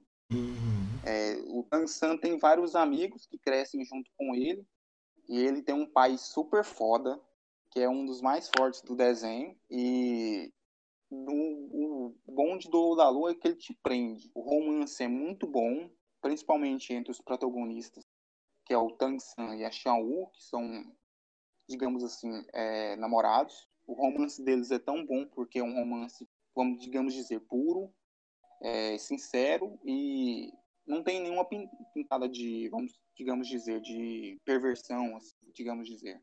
Uhum. Mas Dolo é basicamente isso. É um protagonista que reencarna no mundo de Dolo e quer fazer sua história.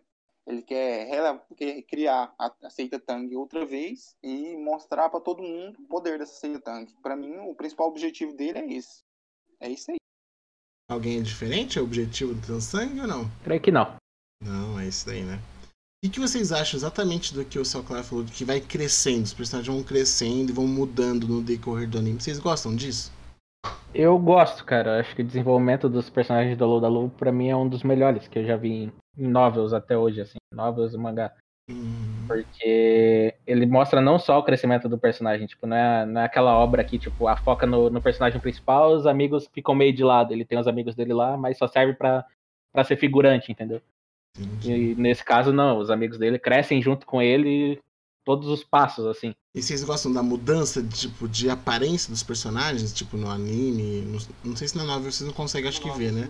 Mas tem a descrição. Eu, na novel eu imagino que é muito bom. Agora no, no, no, anime eu não, não consegui assistir.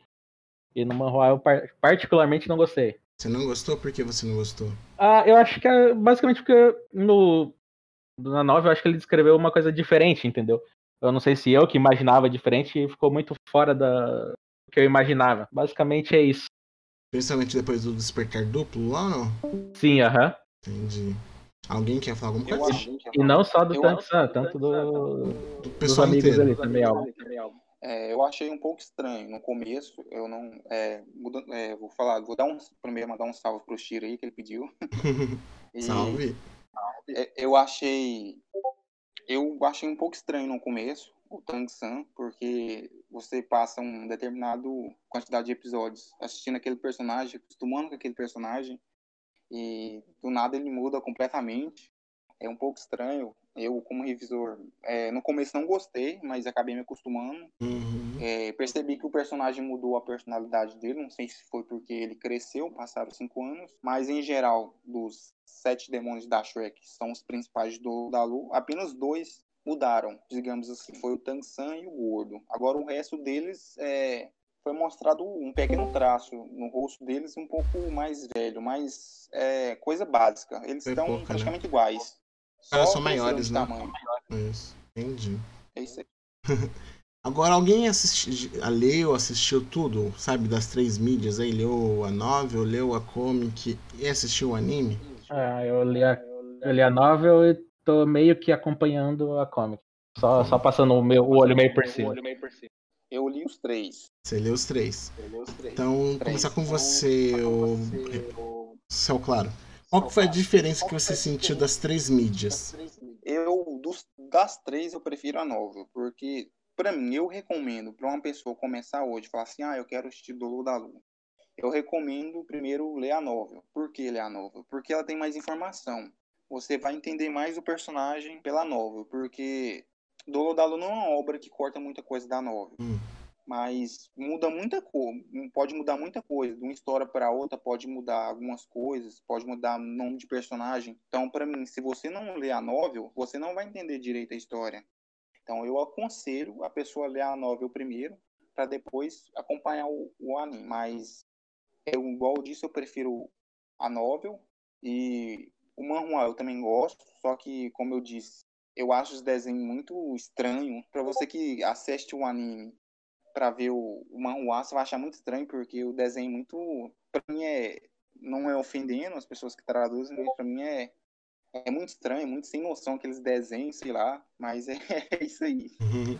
E você, Bolson, o que, que você acha da diferença entre a novel e a comic que você tá lendo, né? Cara, tem algumas diferenças entre o design dos personagens do que é descrito na, na novel que é mostrado no manhua, né? Uhum. Eu acho que é o principal, tem um, alguns personagens que são bem diferentes, na verdade. Uhum. E também a diferença de histórias, cara. Acho que é, o Manhwa acabou mudando algumas coisas das histórias que não me agradaram tanto. Você acha que ficou pior? Eu acho que sim, acho que eles quiseram deixar, não sei, talvez é, mais emocionante para as pessoas, mas não sei o que aconteceu que acabou, acho que, estragando é, a, a experiência. Uma coisa que eles fizeram com a Comic foi tornar, foi tornar ela de classificação livre. Porque a hum. novel em si, eu diria que é pelo menos uns 13 anos a classificação dela. Agora, a comic em si é, é um negócio que até você poderia dar para uma criança ler, que não tem muito problema. Então você acha que Isso foi uma censura... coisa que eu percebi. É, licença, galera. Tem uma pergunta aqui que eu achei muito interessante. Só vai. É, Sugin Jinwoo. Comente, é, comente sobre as obras que estão ligadas a Dolu Dalu ou sobre a linha do tempo é, dos outros DD. Ah, eu não posso falar muito porque eu não acompanho os outros DDs. Eu acompanhei acho que o início de DD2, que daí eu fazia a revisão com a Yumi, mas mesmo assim não, não tenho muito o que comentar, na verdade. Eu posso falar um pouco sobre isso, que eu também não, não acabei não lendo completamente todas as obras, mas o DD1, como eu falei mais cedo, ele começa contando a história do Tang San, como o Céu Azul ele bem bem mencionou aqui mais cedo. Uhum. Aí nós vamos na linha cronológica, tá, galera? Aí nós vamos para Dolo Dalu 2, que conta a história nessa nessa aqui o Tang San já não é mais o, o protagonista, se torna a filha dele com o namorado dela, né? Uh, aí mostra toda a interação. Na verdade, se passa 10 mil anos depois do primeiro do da Lu. Então, o Tang, eu, eu, não vou falar muito aqui pra não dar muito spoiler, é, mas o Tang San já, já fica meio fodão já, né? Uhum. Uh, e aí se passa toda, toda a, a, o relacionamento deles dois e eles tentando fazer com que a Cita volte a ser o que era antes e tal. Uhum. Aí nós temos o Doloudalu.2, que é o God, o God, o, o dos Deuses, tá? Uh, que aí mostra o, já uma, uma, uma trama já acontecendo onde o Tang San tá. Ele se torna de novo um dos protagonistas, né? Porque também uhum. agora tem a filha dele, tem a esposa, Xiao, uh, e a. E a a filha dele e tal. Por sinal, gostaria de deixar claro aqui que esse manhua é, é para mim um trauma, porque ele tem várias partes que parece muito yaoi, tá? Vixe. Parece que o Tang San tá ali com um relacionamento Sim, cara, tem uns capítulos, meu Deus do céu, velho, é puro fanservice pra yaoi, yaoi aquilo lá. É, sim, é muito estranho, mano. Mano, eu, eu, eu particularmente, do pouco que eu li de do Lu 2, eu não gostei. Eu achei que mudou muita coisa do folclore que eles tinham estabelecido no Dolo 1. Ficou meio. Sim, estranho. mudaram pra caramba. Mudaram pra caramba. E aí nós vamos pro Dolo da Lu 3. O Dolo da Lu 2.5 ele, ele serve para poder fazer uma ponte entre, entre o Dolo da Lu 2 e o Dolo, o, e o Dolo da Lu 3, tá? Hum. Que é bem que é bem quando já vem ali o filho do Tang San com a Xiao né? outro filho deles E aí nós temos, né, toda a história agora construída que ninguém sabe, né? Que é filhos dele e tal. Entendi. E o 4 que eu não li ainda, então eu não posso dizer pra vocês o que, o que será abordado nele. Entendi, parece bem interessante. Então é recomendado então quem gosta mesmo da, da obra de ler os outros, né? Sim, com certeza. Ele é, é o, o. Eu esqueci o nome do autor, mas ele expande muito o universo. Como, como o Gui falou, ele traz sempre novos elementos, novos elementos, algumas vezes, algumas vezes mudando coisas que nós curtíamos Uh, e outras vezes uh, trazendo coisas muito boas também. É que não é só que, tipo, ah, mudou o que a gente curtia, não, é coisas que tinham sido estabelecidas no, no primeiro, entendeu? Tipo, na base da história tinha sido estabelecida uma Aí coisa. ele e... muda. E muda. Entendeu? Aí é meio ruimzinho, né? Só se ele explicar por que da mudança, né? Ou não explica. Eu não é, cheguei nessa parte. Muda. Eu acho, que, eu acho que não explica. Aí é ruim, né? Exatamente. Aí dá uma quebra, né, nos conceitos, né? Bom, minha opinião, né? É, causa um estranhamento, entendeu? Tipo, fica aquele tipo, tipo, mas o que tá acontecendo aqui? Não era assim. Tal. E você, Brin, você só leu o primeiro, né? Só traduziu o primeiro, né? Sim, eu, eu nem terminei de ler o primeiro ainda. Eu leio e traduzo ao mesmo tempo.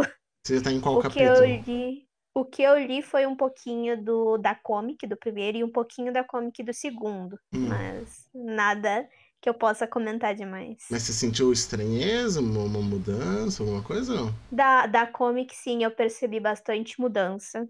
Em especial de alguns pontos da história. Entendi. Você e... acha que melhorou ou piorou? É, como eu disse, a impressão que eu tenho é que eles fizeram a comic para uma para um público livre. Então Entendi. eles tiveram bastante censura no caso de questões mais sérias ou questões um pouquinho mais adultas que eles abordam na, no, na novel, eles censuraram na comic. É, um, um, exemplo ali que o pessoal até do chat estava falando é a, a, frase de ativação do, do espírito do Oscar. Foi censurada, que foi trocada na. Ah, é na, verdade. que foi totalmente diferente. Mudaram até, acho que o, o espírito dele acabou mudando. Eu acho até engraçado que no começo, pelo menos do anime, o Oscar começa com barba e bigode, depois ele some.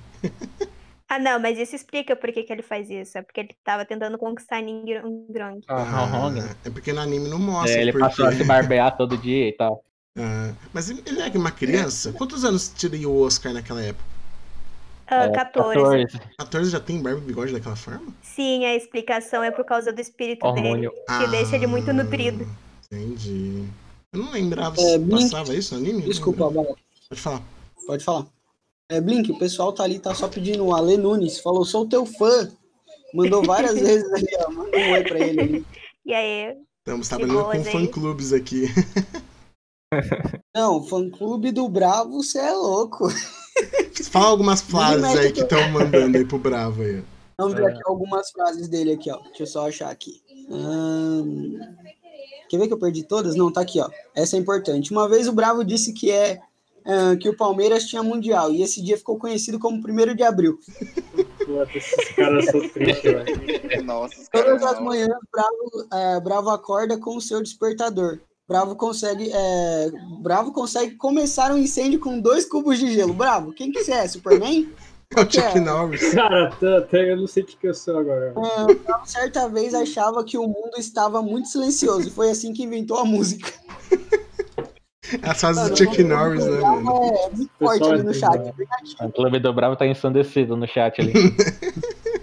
Marcelo. muito bom, muito bom. Bom, galerinha, você quer comentar uma coisa sobre Dodolu? O que vocês estão achando? Qual capítulo você tá abrindo? Você falou que tá traduzindo, né? Sim, sim. É, atualmente, eu, eu, o último que eu traduzi foi o 313. Faltam 20, 23 capítulos para finalizar o novel atualmente. Entendi. Bom, pessoal. Oh, mas o clube do, da Blin também tá, tá forte ali, ó. Estão mandando. Helltex, casa comigo, Blin, que leva o café na, café na cama. é, cada vez que o Bravo estoura uma espinha, é um vulcão que entra em erupção. Ai, cara. É louco. Ô, Bravo, é o Superman protagonista? Conta pra gente, qual que é o segredo? Cara, eu realmente não sei que esse pessoal tinha tanta... É porque eu, eu, meio que fico um pouco sumido, assim, entre aspas, né? Na, na, onde eu fico, onde eu tô moderando agora. Né? Aí, aí foi uma, acho que foi uma... Como eu trabalho com tecnologia, essas coisas, né? Eu lancei uma informação outro dia e o pessoal começou a pegar isso e, bom, E é, e é esse, essa história que você tá vendo aí. Show demais. Pessoal, lembrando aí, pessoal que tá no chat aí, estamos com 80 pessoas agora. Terá sorteio daqui a pouco, viu? De um gift card de 50 reais. Então, o Hiro vai estar tá mandando aí no chat o link. Clica aí, segue todas as que pede aí que a gente vai fazer o sorteio daqui a pouquinho, beleza? Lembrando isso. Sim, isso. Pessoal, vocês fizeram o cadastro? Um... Quer saber se é Brin, o Rio, do Bussum, fizeram aí ou não? Pode ser cadastrar, viu? Vocês estão, pode ganhar também. Tem mais uma pergunta aqui, ó. Senhor João, uma pergunta, na verdade, uma curiosidade. Vocês acham que alguma obra que vocês traduziram vai ganhar uma animação? Boa pergunta, boa pergunta. Uh, eu acho que não, cara, das que eu traduzi, das que eu me envolvi assim. Mas eu gostaria muito que Zanlong ganhasse a animação. Ela segue um estilo meio parecido com The King's Avatar, não sei se já viram aí. Uhum. E ganhou a animação também. Só que eu acho ela melhor desenvolvida, no caso. Então eu realmente queria que ela ganhasse um, um anime. Entendi. Mas alguém tem algum anime aí, ou uma novel aí? Eu gostaria que a TG fosse adaptada também. Mas só que é uma coisa que eu venho pensando e até discutir com alguns amigos, que é pelo menos que eu acho que uma novel para ser adaptada, ela não eu acho que o primeiro fator é, é o gênero harém. Hum. Pelo que eu percebi, várias novels que fazem sucesso têm esse gênero, que o protagonista tem várias mulheres, tem muitas cenas para maiores de 18, e acabam não sendo adaptadas porque tem que cortar muitas cenas. Se você for pensar bem e ler uma novel, qualquer Donghua que está fazendo, você pode perceber que a maioria não tem esse gênero. É uhum. mais o protagonista mais com poucas mulheres, é um público melhor. Eu acho que é porque na questão de muitas crianças devem ver também, se colocar esse gênero aí é complicado. E falando de ATG espe especificamente, é, acho que é meio complicado porque é, é uma novel pesada, entendeu? Principalmente o começo ali. Entendi, mas que faz muito sucesso, Exatamente. né? Sim, ela é uma das que mais faz sucesso, se eu não me engano. É, pode ser por isso que as novas que eu, que eu participei não, não vão ganhar anime, que não são obras muito famosas. Eu faço sempre as mais obscuras. da Deep Web, né? É. Mas alguém quer dar uma sugestão aí que acha que vai virar animação aí? Mas não? Bom, eu espero que a TG vire. Você quer falar, Brin? Não, não. Eu só ia dizer que acho que não mesmo. Eu acho que, na verdade, ah, solo level não vai virar, só uma né? coisa ali. É, eu fui entrar no, no sorteio lá, só que tá dando que a e já deu, já encerrou. Já encerrou? Ah, então já encerrou já. Passou o tempo perdi, já, né? perdi, perdi, a oportunidade. E olha, que pena. Ficou duas semanas, hein, pessoal? Mas é isso, a gente vai Quer cobra daqui... aí o sorteio? Pode ser daqui a pouquinho, ah, daqui a pouquinho. Quem quiser. Ah, abre, quem bom, quiser. abre. Você consegue abrir mais um pouquinho de tempo? Deixa mais aí uns 10 minutinhos, 20 minutinhos. A gente ir finalizando também. Mas quer falar mais sobre a obra do Dalu? O que vocês acham da história, o desenvolvimento de personagens, a coisa de cultivação? Vocês acham que a obra consegue representar um pouquinho do, da cultura chinesa? O que vocês acham? É... Primeiramente, eu amo do Dalu. É... Eu acho que sim. Eu acho que ela representa sim. É... Eu acho que do Dalu tem muitos pontos positivos. E para mim, o um único ponto negativo do Dalu é o mau aproveitamento de alguns personagens que para mim, para mim é, devia ser mais bem apresentados ao público, como eu li a novel. É... Desculpa te interromper, foi, te, te interromper, seu claro. Pode falar. Ó, tá aberto mais por 24 minutos aí o sorteio, viu, pessoal? Aproveitem, entre aí, faz o cadastrinho bonitinho, que vai ter o sorteio daqui a pouquinho, beleza? Pode continuar, seu claro. É, voltando a falar dos personagens que não foram bem apresentados, eu vou dar um exemplo pro bisavô do Tang San, que ele é o mestre espiritual, ou seja, ele é o cara mais forte de do Dalu, e ele morreu de uma forma muito muito decepcionante. Para mim foi a única coisa que eu não gostei do autor foi o aproveitamento de alguns personagens, como eu disse, mas fora isso, é, o autor tá de parabéns, é uma novela excelente e faltava mais um pouco de. Pra mim, o protagonista não é, tinha que ficar com outra, com a Ruiena, que era outra mulher lá, uhum. não com a própria Wu. Mas é isso aí. Mas por que você acha isso que ele não tinha que ficar com a Xiao? É, pra mim, pra mim ele tinha que ficar com a Wu porque eles sempre ficaram juntos, né? Tipo, no começo eles eram irmãos, porque Long Guas, é, a novel, é, o termo irmão é como se fosse um amigo para se eu e você somos amigos, eu te chamo você de irmão. E os dois conviveram tanto tempo juntos que acabaram se apaixonando. E conforme a história foi se desenvolvendo, o Tang-san acabou conhecendo outra pessoa, que é, que é uma inimiga dele, praticamente, podemos dizer assim. Uhum. E como o Tang-san mudou de aparência, essa, essa mulher ela se apaixonou por ele. Só que essa mulher não era do mal. E acabou que o Tang-san teve em, em determinados momentos que se aproveitou do, que essa mulher gostava dele e ele se aproveitou um pouco dela. Isso eu não gostei. Para mim, ele devia ter ficado com ela também. Deu a impressão que teve um momento, um determinado momento que ela tava. Ele tava indeciso, né? Sim, mano, eu percebi isso também. Você acha que então faltou um harém? Tem um harém. Não, é, podemos dizer um harém. Duas esposas, né? Mas eu queria que ele ficasse com a Ruiena, assim, porque ela é uma personagem que no final não foi aproveitada, no final acabou sozinha, sem ninguém. Tang-san casou e teve uma vida e ela se lascou, podemos dizer assim. Ela foi literalmente abandonada. Sim, mano, eu não gostei disso. Entendi. E você, é Brin, o que, que você recomenda?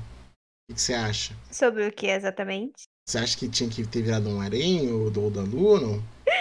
Ai, ai, sinceramente, eu nunca, eu, eu sinceramente não sou fã do gênero romance, então pra mim o romance de Dolor da Lua sempre foi, eu sempre deixei ele mais de lado. Mas em questão a, Juli, a Juliana, eu acho que ele podia mesmo, de fato, ter trabalhado melhor, um pouco mais essa relação. E até hoje eu não me conformo que ele salvou ela ao invés de continuar a luta. Eu acho que assim teria sido talvez um final um pouquinho melhor para ela, honestamente. Entendi. Mas e é, eu tenho que concordar com o seu claro. De fato, tem muitos personagens em que ele, o autor podia ter trabalhado um pouco melhor, talvez. Como qual, mas, seu exemplo? É, mas no geral, eu acho que assim, em comparação com várias outras novelas que eu já li, a construção de personagem e esse desenvolvimento que ele dá para os outros personagens é acima da média. Mas qual você acha que é outro personagem que tinha que ter trabalhado melhor, dado um desenvolvimento melhor? Uma personagem que é literalmente esquecida praticamente na novel é a Zuzu King, Zuzu que é a namorada do, do, do Daimubai. Uhum. E que ela, ela basicamente tinha as habilidades de uma assassina. assassina. Mas você Mas quase você... você não vê ela agindo em si, na, tanto nas lutas quando eles estão lutando em grupo ou quando eles estão lutando sozinhos, geralmente ela só é usada para fazer a habilidade de fusão espiritual com o Daimubai. Sim, na verdade mostra um pequeno histórico dela na luta, né? Que eles têm contra os irmãos deles, né? Mas é só isso também. É, foi o único momento que eles tiveram é, um destaque, vamos botar assim. Ela, principalmente, teve um destaque. E pela ser uma das sete principais ali, né? É. Ela tinha que ter dado um pouco mais de atenção, né? Aproveitando que a Blin estava falando aí, ó, perguntaram, Blin, qual os gêneros que você mais curte ler ou trabalhar? Se puder declarar, é, se puder falar também, né? É. Geralmente eu... eu gosto de trabalhar com terror e com comédia. Terror e comédia. Que é a bruxa do banheiro lá? é a deusa do banheiro, deusa na verdade. Banheiro. É, é full comédia esse. Parece pelo nome, já parece engraçado. Céu Claro quer falar é, sobre? Céu Claro quer falar. É, interrompendo aí também, é, concordo com a Brin aí no, na questão da Suzuki que não aproveitou ela. E teve mais alguns personagens que não aproveitaram, como o próprio bisavô do Tang San, é, a Dolo, deusa do mar, Dolo Espada, Oh, é puta sacanagem. O cara é, é o titular com a ofensiva maior do continente, do mundo, vamos dizer assim, e acaba perdendo o braço direito, que é o, o braço que ele usa, e é meio sem sentido. É, o cara vai lutar com a mão esquerda, podemos dizer assim, que ele não tem costume de usar, é, acaba com sua força sendo gradualmente diminuída e, e é totalmente esquecido o personagem. Eu, eu acho que eles poderiam ter aproveitado, aproveitado melhor, na verdade, nas batalhas finais ali, né? Sim. Eu acho verdade, que muito, que muito desses muito títulos, desses, títulos, desses dolos mais antigos, eles foram deixados de lado.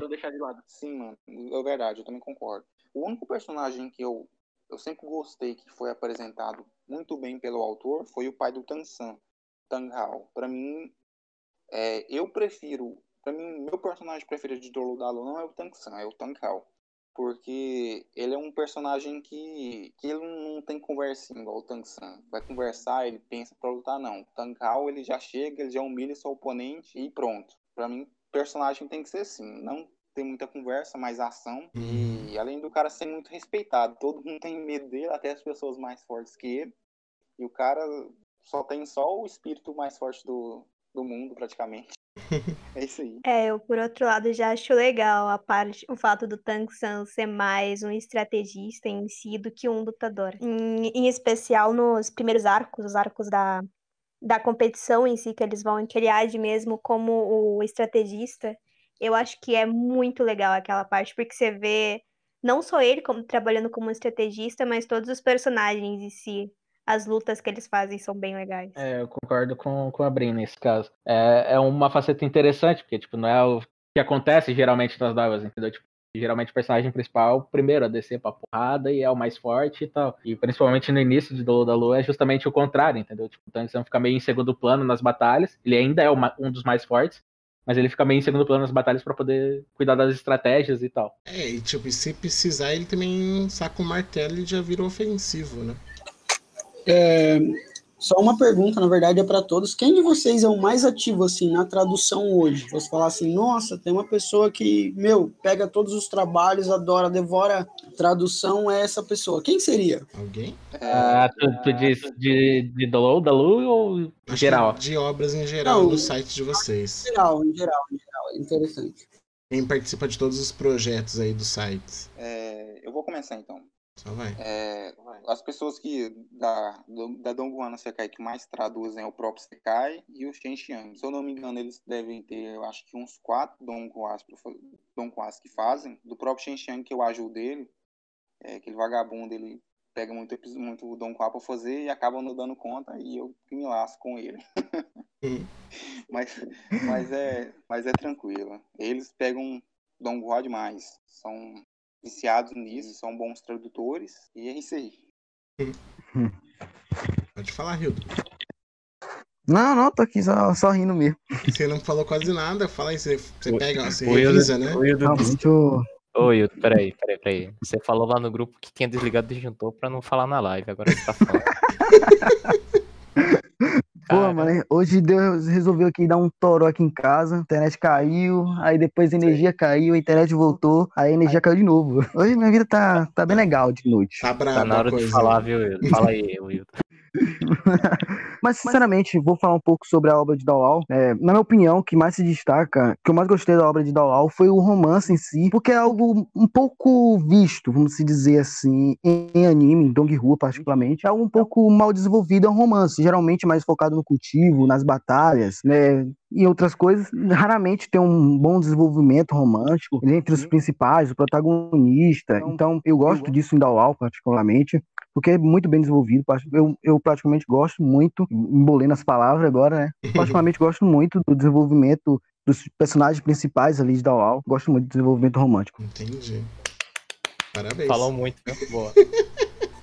Parabéns. É, parando pra falar aí, Rios, você tá vendo meus meninos da sub lá, tá falando que você tá parecendo figurante, que você não tá falando quase nada.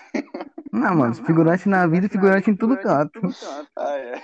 Não, vamos fazer mais perguntas então pro Rildo. Podem fazer mais perguntas aí pro Rildo, que o Rildo vai falar hum. agora. Agora que tá tudo certo, né, Rildo? Voltou a internet, voltou a luz, tudo certo, né? É, tá aí, né? Não sei se vai continuar. Então, Rildo, deixa eu... A pilha do mouse tá ok, já confere aí. Deixa eu te perguntar, Rildo. O que, você acha do, do Dalu, a parte de eles não ter voltado mais no passado do Tansang? Ter, sabe, o mundo do anterior, sabe? Eles só tem aquela parte depois da aranha, que ele absorve a aranha, que dá um, uma certa passada, mas por que ele não volta pro mundo anterior para resolver alguma treta, entendeu? Mas é porque ele morre lá, né? É um Isekai é. da vida isso aí. Mas ele consegue voltar depois que ele vira Deus, não consegue? Mas, é, tecnicamente, ele não fica lá por causa, mesmo por causa da relação dele com o Shaul. Mostra isso, ele olhou, pensou e, e é, vamos dizer assim, que ele pensou que estava esquecendo alguma coisa. Aí foi, lembrou de Shaul, lembrou dos seus amigos que uhum. tinha deixado. Aquela relação, aqueles laços que tinha no outro mundo. Então ele foi lá e se jogou de novo pelo pinhasco, e matou voltando agora permanentemente. É, certo. Tem chinês no time de vocês? Chineses que ajudam na tradução, assim, alguma coisa do tipo? Lá na Saikai a gente tem uh, um descendente, uh, tem um brasileiro que fala japonês melhor que, que fala chinês melhor que os próprios chineses, que é o General Shin, que também é autor de de algumas novas lá na Saikai. É... O nome dele é o, o Matheus Germano, né? E também tem uma chinesa chamada Isa, e ela ajuda a gente bastante. Mas complica, já passaram vários chineses pela Saikai, mas geralmente, eu, pelo que eu percebi, todos eles são bastante ligados com os estudos, sabe? Então, como é, é esse trabalho que a gente faz é, como hobby, então eles geralmente acabam não não dando não cedendo tanto tempo porque eles passam mais tempo estudando claro eu não não tô nem recriminando eles estão mais que certo mas por conta disso a gente tem poucos trabalhos uh, feitos por pessoas que falam fluentemente a língua sabe Entendi. então é um pouco mais complicado resumindo então tem chinês no time de vocês na Sekai tem sim. E nos outros tem? O nosso a gente traduz na base da raça e na base da fé. esperança. Tem, tem, um, tem um acréscimo aí do, do céu claro aí, que a gente tem uma API, né?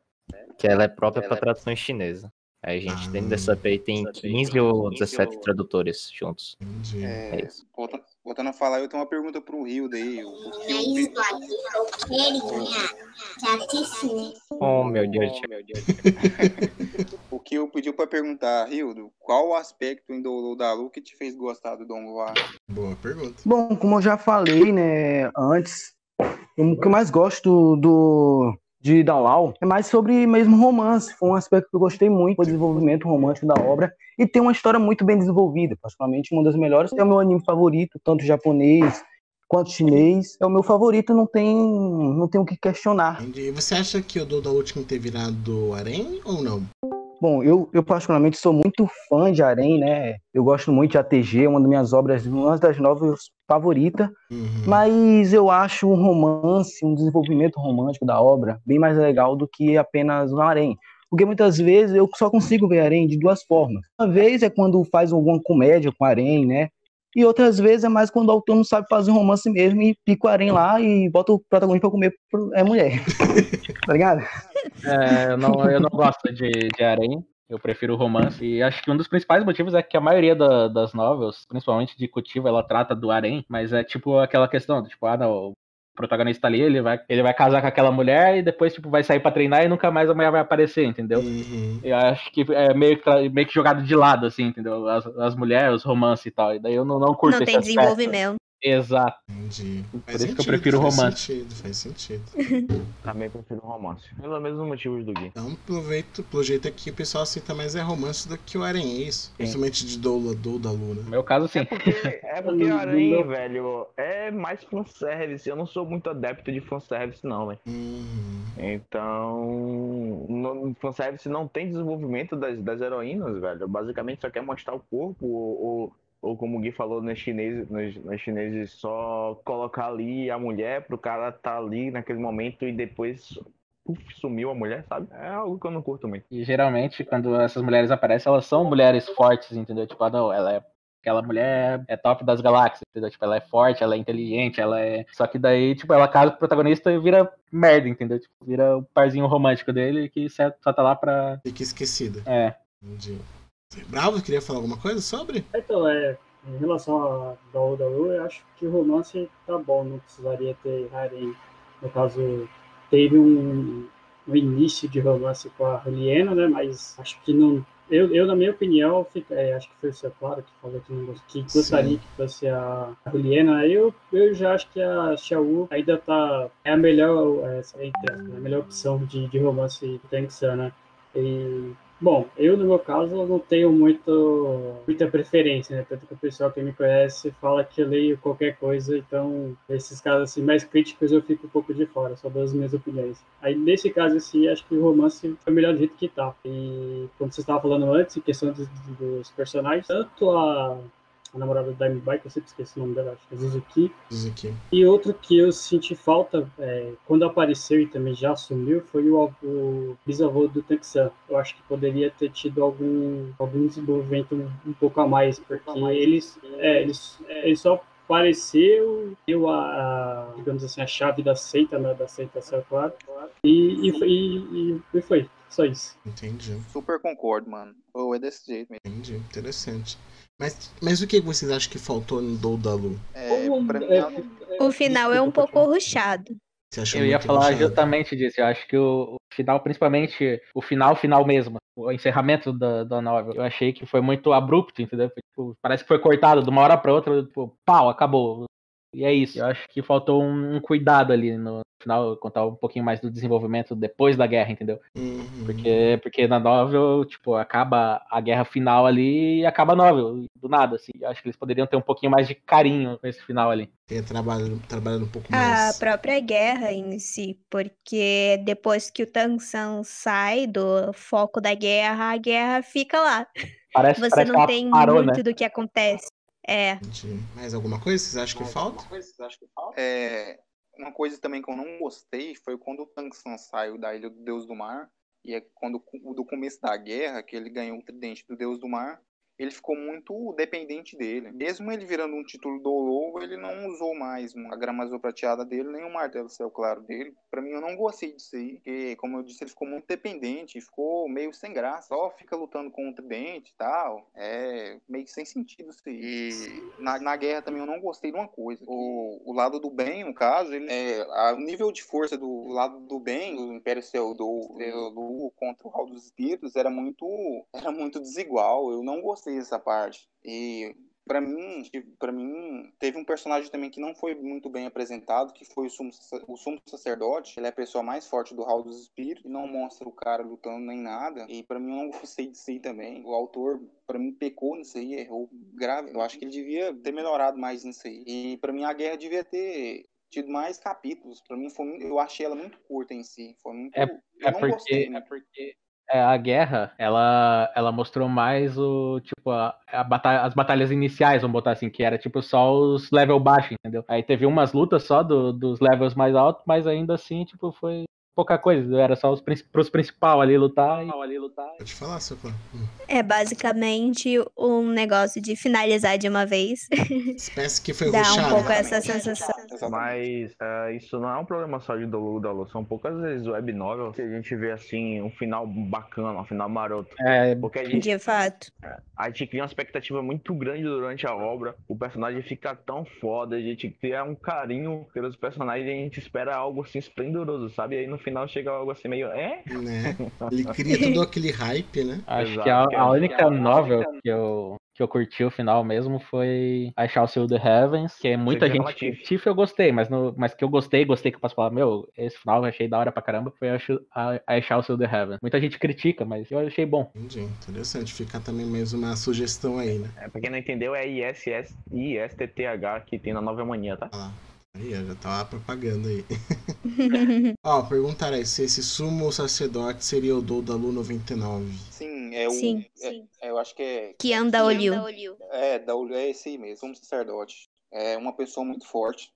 É porque, na verdade, ele não teve a oportunidade de, de juntar, se juntar à guerra, né? Tipo, na, no- Sim. quando, quando ele ainda estava vivo, ah, não tinha necessidade para um Dolo, Dolo, pra um, pra um Dolo 99 entrar em batalha, Entendi. entendeu? E depois ele acaba pro- indo pro céu, né? Aham. Porque para mim, se, para mim, na minha opinião, se ele tivesse aparecido na guerra, o lado do, do Tang San não tinha nem chance, porque ele estava lutar contra a Baby Dong, que é a vilã, né? Uhum. E ela é bem mais fraca que o Sumo Sacerdote. Fora, fora a gente vale destacar que o Sumo Sacerdote tem um espírito lendário, né? Que é o Serafim, que é, é o único espírito que, que eu vi em si no Don batia de frente com o Martelo Céu Claro. Então, vale pensar isso. Um, título, um super título do Lou com rank 99, com um espírito lendário, que estrago ele ia fazer no, numa guerra como aquela. Mas eu acho que ele ia acabar lutando contra a Bibidong, entendeu? E daí eu acho que ia ser uma luta parelha, porque parelha. querendo ou não, a, a Bibidong ela tem espírito gêmeos também, né? Sim, isso é verdade. Sim, mano. É, sim, mano. não dá pra esquecer dessa guerra interna no Hall dos Espíritos. Sim, mano. É, vale lembrar também que o sumo sacerdote só não matou a Bibidong por causa da filha da filha dela, no caso. Porque desde é, o começo é. ele sabia que foi ela que matou o filho dele e ele não quis matar ela. É, Hildo, tem uma pergunta do Kyodon. Hum. É, quando o Shin Alsu lá se sacrificou para proteger o Tang, você chorou? Com quem? Ah, a Shao? Eu chorei. Eu chorei. Acho que todo mundo chorou, né? Ah, eu chorei, velho. Chegou a cair uma lágrima no meu olho, particularmente, foi algo que bateu no meu coração. São poucas coisas que, que fez eu chorar em Dawal. Se não me engano, a única coisa que me fez mesmo foi Shao e a parte quando Oscar se despede de, de Wong Eu também me emocionei Sim. um pouco. Não cheguei a chorar, mas eu me emocionei naquela hora. E é só isso mesmo. Uma pergunta, vocês não acharam a história do Tansang com a Shao muito parecida com o do pai dele com a mãe dele lá. Essa não foi repeteco? Extremamente parecida. Eu não acho, tipo assim, eu acho ela parecida não é. A, situa a situação, eu digo. É, se, se você for pensar bem, o pai do Tungsten sofreu bem mais que ele, né? Porque ai, ai. o cara passou 25 anos sem a esposa dele, agora o Tungsten não. Mas será que o Tansang não sofreu exatamente por causa que o pai dele tava ali? Não entendi. Será que o Tansang não sofreu menos exatamente porque o pai dele tava ali já com essa experiência? Não, porque é o seguinte, quando a mãe do Tang San sacrifica, sacrifica para salvar o pai dele, no caso, é, ele ficou muito triste, mas ele tinha um filho dele como apoio, vamos dizer assim. Mas é, em si, precisaria de mais 100 mil anos para ela voltar à vida dela. Agora o Tangsan não. Quando a Shão sacrifica por ele, o, o macaco Ermin, que é um ex da floresta, uhum. fala que tem um jeito dele ressuscitar ela. Então, ou seja, ele já tem uma esperança. É a questão da esperança, é, na verdade, né? Na verdade, Sim, né? mano. E agora com o Tang Hao não, ele passou mais de 25 anos sem a mulher dele, vendo ela com uma grama azul prateada, imaginando sua filha. Uhum. E ele, ele só pôde reencontrar a mulher dele, no caso, com a ajuda do Tang San, no final, que ele ajuda a ressuscitar ela. Sim. Mas se for pra pensar bem, ele sofreu bem mais que o filho dele. Mas você acha que é só essa diferença, então? Mas a história, a sinopse é quase a mesma, não é? Sim, mano, é, é quase a mesma, na verdade. É, mas como eu disse, o pai dele sofreu bem mais. Mas vocês não acharam previsível? Eu achei um pouquinho previsível quando ela se mostrou. Na verdade, basicamente, as histórias de romance que tem ali são muito parecidas, todas elas. Isso é verdade, me lembrou bem. É, o Senkai, alguém traduz do Bu Xiao Yu pra mim? Aí, aí foi o próprio Sekai da Don no Sekai que tá falando aí. Falta acho que só já. dois episódios pra ele traduzir, ele tá pressionando algum tradutor. Já acho que, é que eu não sei, faço ideia de qual obra é essa. é Olha, agora, agora eu vou dizer uma coisa, um plot twist que seria muito interessante seria se não desse para ressuscitar Xiao e daí sim ele ficasse carrolhando. Eu também acho que ia ser muito pesado e ia mexer de, demais na história, dar um peso, né? Eu acho que não, eu acho que... Ia ser um plot twist legal. Eu acho que é, se a Xiao é. não tivesse chance de ser ressuscitada mesmo, eu acho que o Tangsan não ia ficar com mais ninguém na, na obra. Será? Ele ia ficar só com os amigos autor, dele ali e é isso mesmo. Entendeu? Pelo autor, se ele, se ele fizesse, por exemplo, a Xiao. Se ele não tivesse ideia de fazer a Xiao ressuscitar, ele não ia ter feito ela morrer, sabe? Eu acho é, que provável. Já, é, eu acho que já era a ideia dele já deles terminarem juntos. Pelo menos eu senti isso. Porque eu acho assim que o Tangsan acha que ele é mais sentimental que o pai dele, entendeu? E, tipo, o pai dele, uhum. quando, quando perdeu a mãe dele, ficou muito amargurado, entendeu? Até que ele se isolou, entrou na bebedeira e tal. Uhum. Então, acho que isso ia ser muito pior, entendeu? Ele ia ficar realmente depressivo mas não seria talvez interessante essa história? Talvez contar mais aí, fazer então o 2, contando exatamente esse, esse momento de luto, ele tem que aceitar e tudo mais? Eu acho, eu acho que assim, se no caso acontecesse isso aí, eu acho que o Tang-san iria virar praticamente como se fosse um demônio. Eu acho que ele não iria descansar até destruir o Hall dos Espíritos por completo. Porque ele, ele já tinha uma raiva do Hall dos Espíritos É, não só por causa dos pais dele, mas porque sempre tentou matar ele sem motivo, né? Porque Uhum. nunca ofendeu ele. né? Cara, esse nome eu não, eu não sei falar, mas ó, perguntou assim, é Yes é Gabe, acho o nome. É, perguntou pro é, uma pergunta pessoal sobre a novela Martin's Word. O Zoom Yun aparece em alguns momentos, no meio ou no final da série. A Martial Word não é minha especialidade, cara. Eu li, mas já faz muito tempo e eu não li até o final. Acho quem vai saber explicar, acho que é o Mal, que acompanha, né, Mal? Pô, cara, eu pior que eu também dei uma pausa no Eita, MW, mas qual que é a pergunta? Eu não consegui ouvir direito. o Zuryun aparece em algum momento no meio ou no final da série? Oi, Zuyun. Cara, eu não lembro desse personagem, velho. Não sei se eu tô Então- falando certo, mas. Tem outra pergunta também. Deixa eu dar uma olhada aqui no, chat. É, é verdade que o Tansan é virgão? Sim, Isso é verdade. É muito ele é inocente. gado da Xiaogu. Até o final do- da novela. Ele permanece virgão. Até depois do casamento. Mega, é mega spoiler aí, viu? Que isso? Até depois do casamento. É, é o que eu falei, faltou o desenvolvimento depois da guerra, entendeu? Não, não- não Uhum. teve toda a cerimônia que, de casamento deles e tal. Na verdade, eu acho que isso aí ele só, só faz, né, nos próximos, mesmo assim não mostra nada. Somente tem uma É, ideia. tem uma filha e um filho, né? acontecimento. Exatamente, né? Isso é verdade, tem os Agora- filhos, né? Agora, aprimorado demais o relacionamento dele com o esposo da filha dele, né? No 2.5, então ficou ainda É, acho, que, acho, que, acho que no 2 ele já tá mais liberal. Mudou Ele de tá personalidade, né?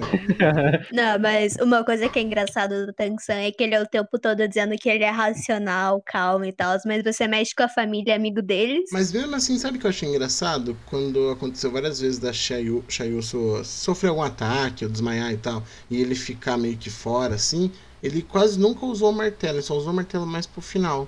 Mesmo podendo usar em alguns outros momentos. O que, que vocês acham sobre? Sim. É porque. Mas eu acho que ne- nesse caso aí é porque ele não estava acrescentando os espíritos, né? Então meio que ficou realmente de fora, porque, é, por exemplo, ele mesmo a grama, a grama azul sendo uma das piores, né? Um dos piores espíritos, ele ainda estava acrescentando os anéis com, com os espíritos que ele adquiria. Então, seria, então, nesse caso foi mais óbvio ele usar mesmo que ele já estava fortalecendo e seguir o conselho do, do grande mestre, né? De E até porque. Pode falar, não, eu só ia concluir, né? Que no caso, Não, ia falar- terminasse, É, eu ia falar até porque ele tá mais acostumado a lutar com a, a grama em isso, então azul usou- prateado, entendeu? Ele não usava o martelo. Eu acho que não tinha muita noção de como lutar com o martelo Sim. também. Uhum. Mas, mas E não, aí- quando Por dois apertou, ele terços usou. da né? história ele só usou a grama azul. Mas quando Uhum. apertou. E daí, quando ele começa a usar o martelo, ele ganha o, O tridente. tridente. Isso é que eu ia chegar nessa parte aí também. Porque. Eu achei é, que. ach- Não, eu só ia falar que eu achei me- meio, meio precário mesmo essa, essa, essa, essa forma dele abordar, sabe? Os poderes do Tang-san.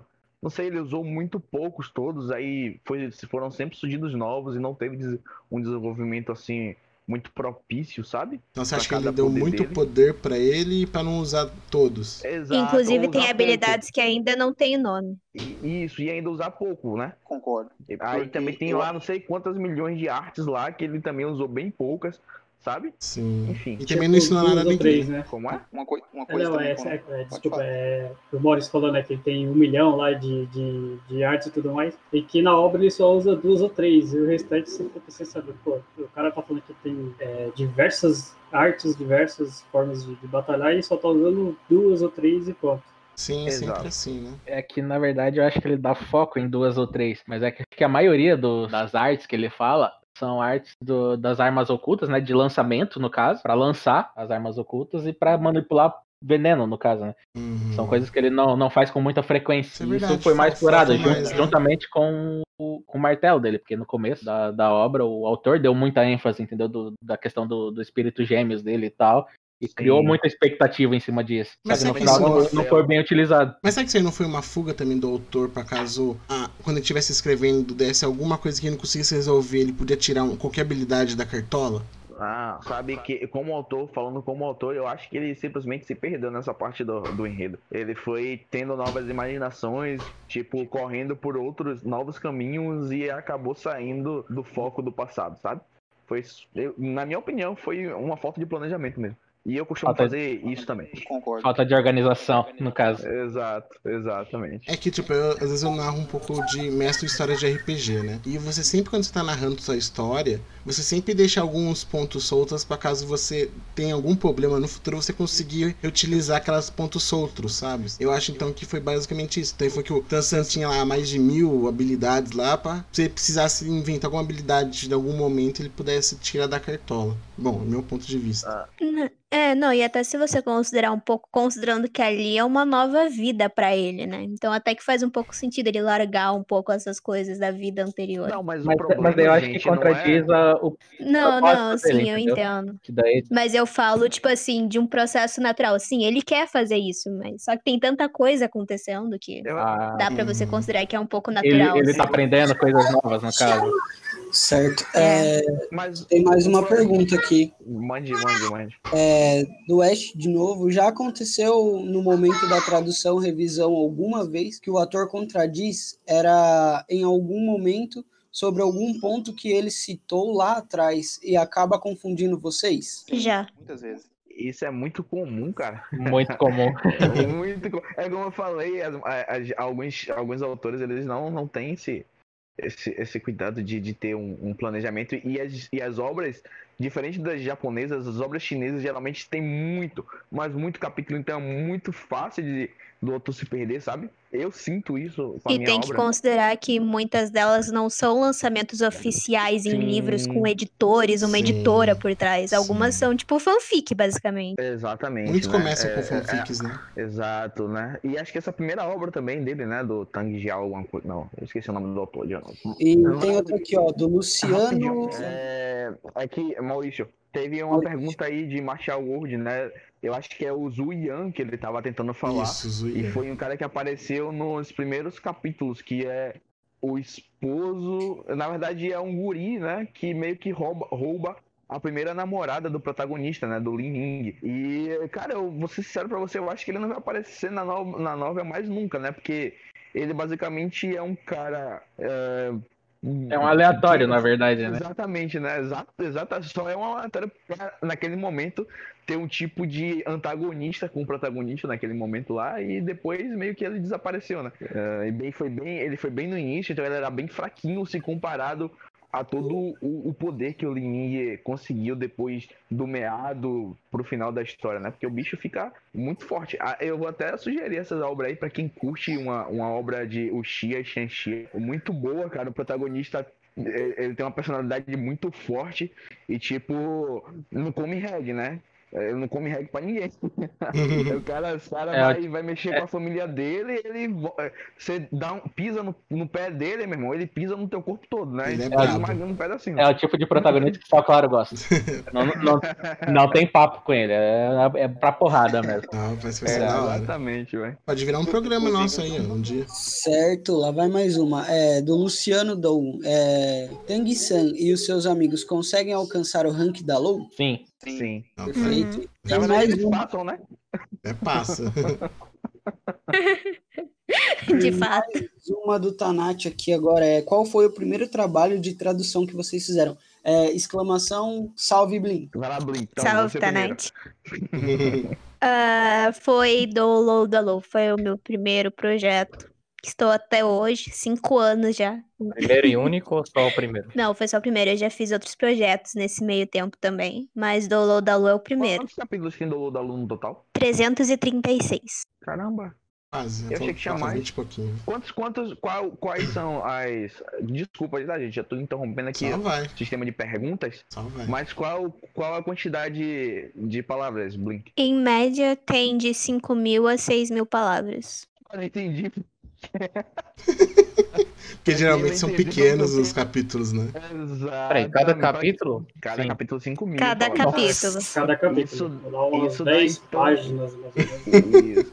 Pra quem Nossa. não entendeu, eu vou, pra simplificar, os capítulos de novela chinesa que tem menor, ele tem em torno de 1.800 capítulos. Nossa. A maioria palavras. é de é, palavras, perdão, Por 1.800 palavras. E os meieiros têm é, entre 2.100 a 2.200 palavras. As, as novelas coreanas têm de 2.800 a 3.200 palavras, e já são grandes.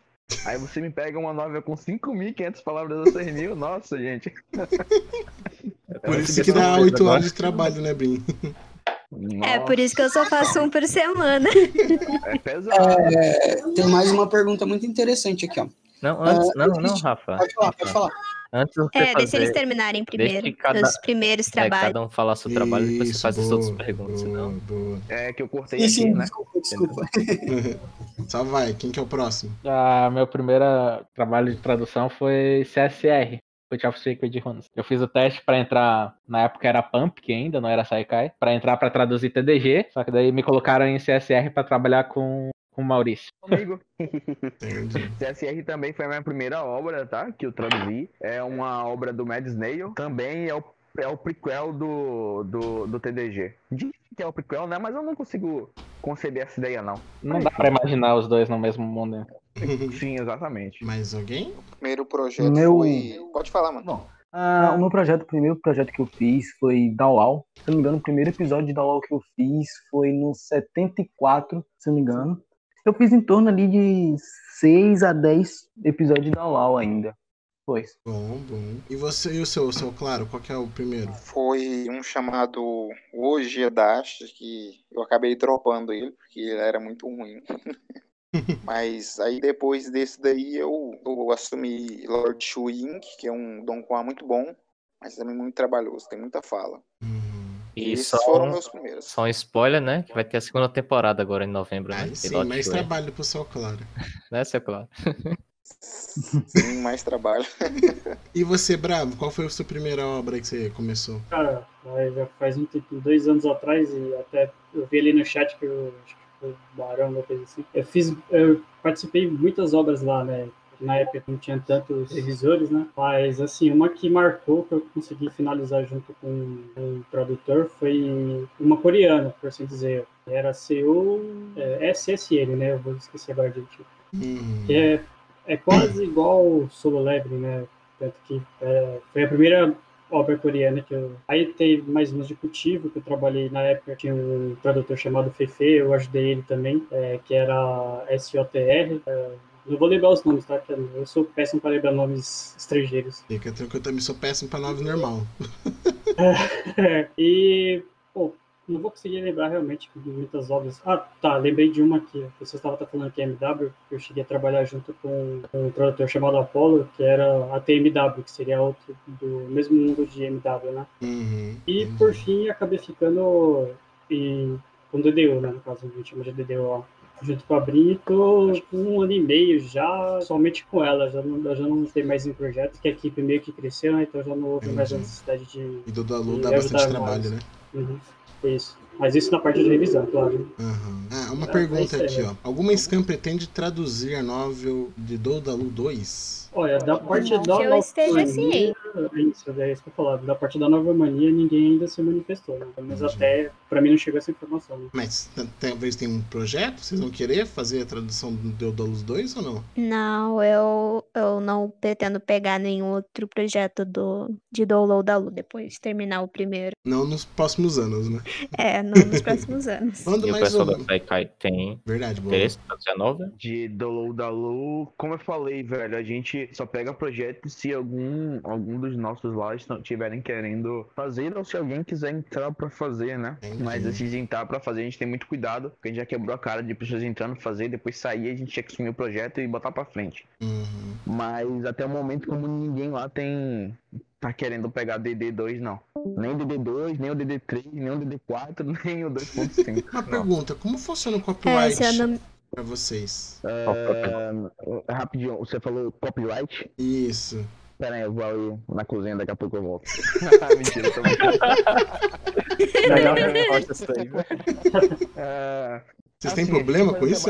Pra... Na, a, a, a Gila Saikai já teve problema já com copyright, mas assim, ó, a gente faz um trabalho de fã para fã, né? Uhum. Então a gente não. A, a, até o momento em que a gente não tentar comercializar uh, com esse tipo de trabalho, tudo, tudo beleza. Então, uhum. basicamente, todos os anúncios que nós temos no site da Sekai é basicamente para pagar HAL, pagar, pagar servidor. o Google, o, servi o servidor, né, o host que a gente uhum. mudou agora, tá caro pra caramba. Uh, os, o espaço no G Drive que a gente já teve que passar para já tá quase chegando a 100 megas já de, de arquivos nossos lá. Caramba. Uh, enfim, uh, é, é bem complicado nessa parte, né? Então, quando a gente sofreu a questão do copyright, foi de The Beginnings of the End, que nós fazíamos a novel e a comic, hum. né? E aí a empresa que começou a fazer a, a Webtoon, né? Que é a comic, a Webtoon entrou em contato com a gente pedindo que nós retirássemos todo o conteúdo, porque nós não tínhamos a licença, né? Nem, uhum. e nem autorização deles para estar tá publicando, né? E a gente pegou e tirou. Só que assim, a gente tirou das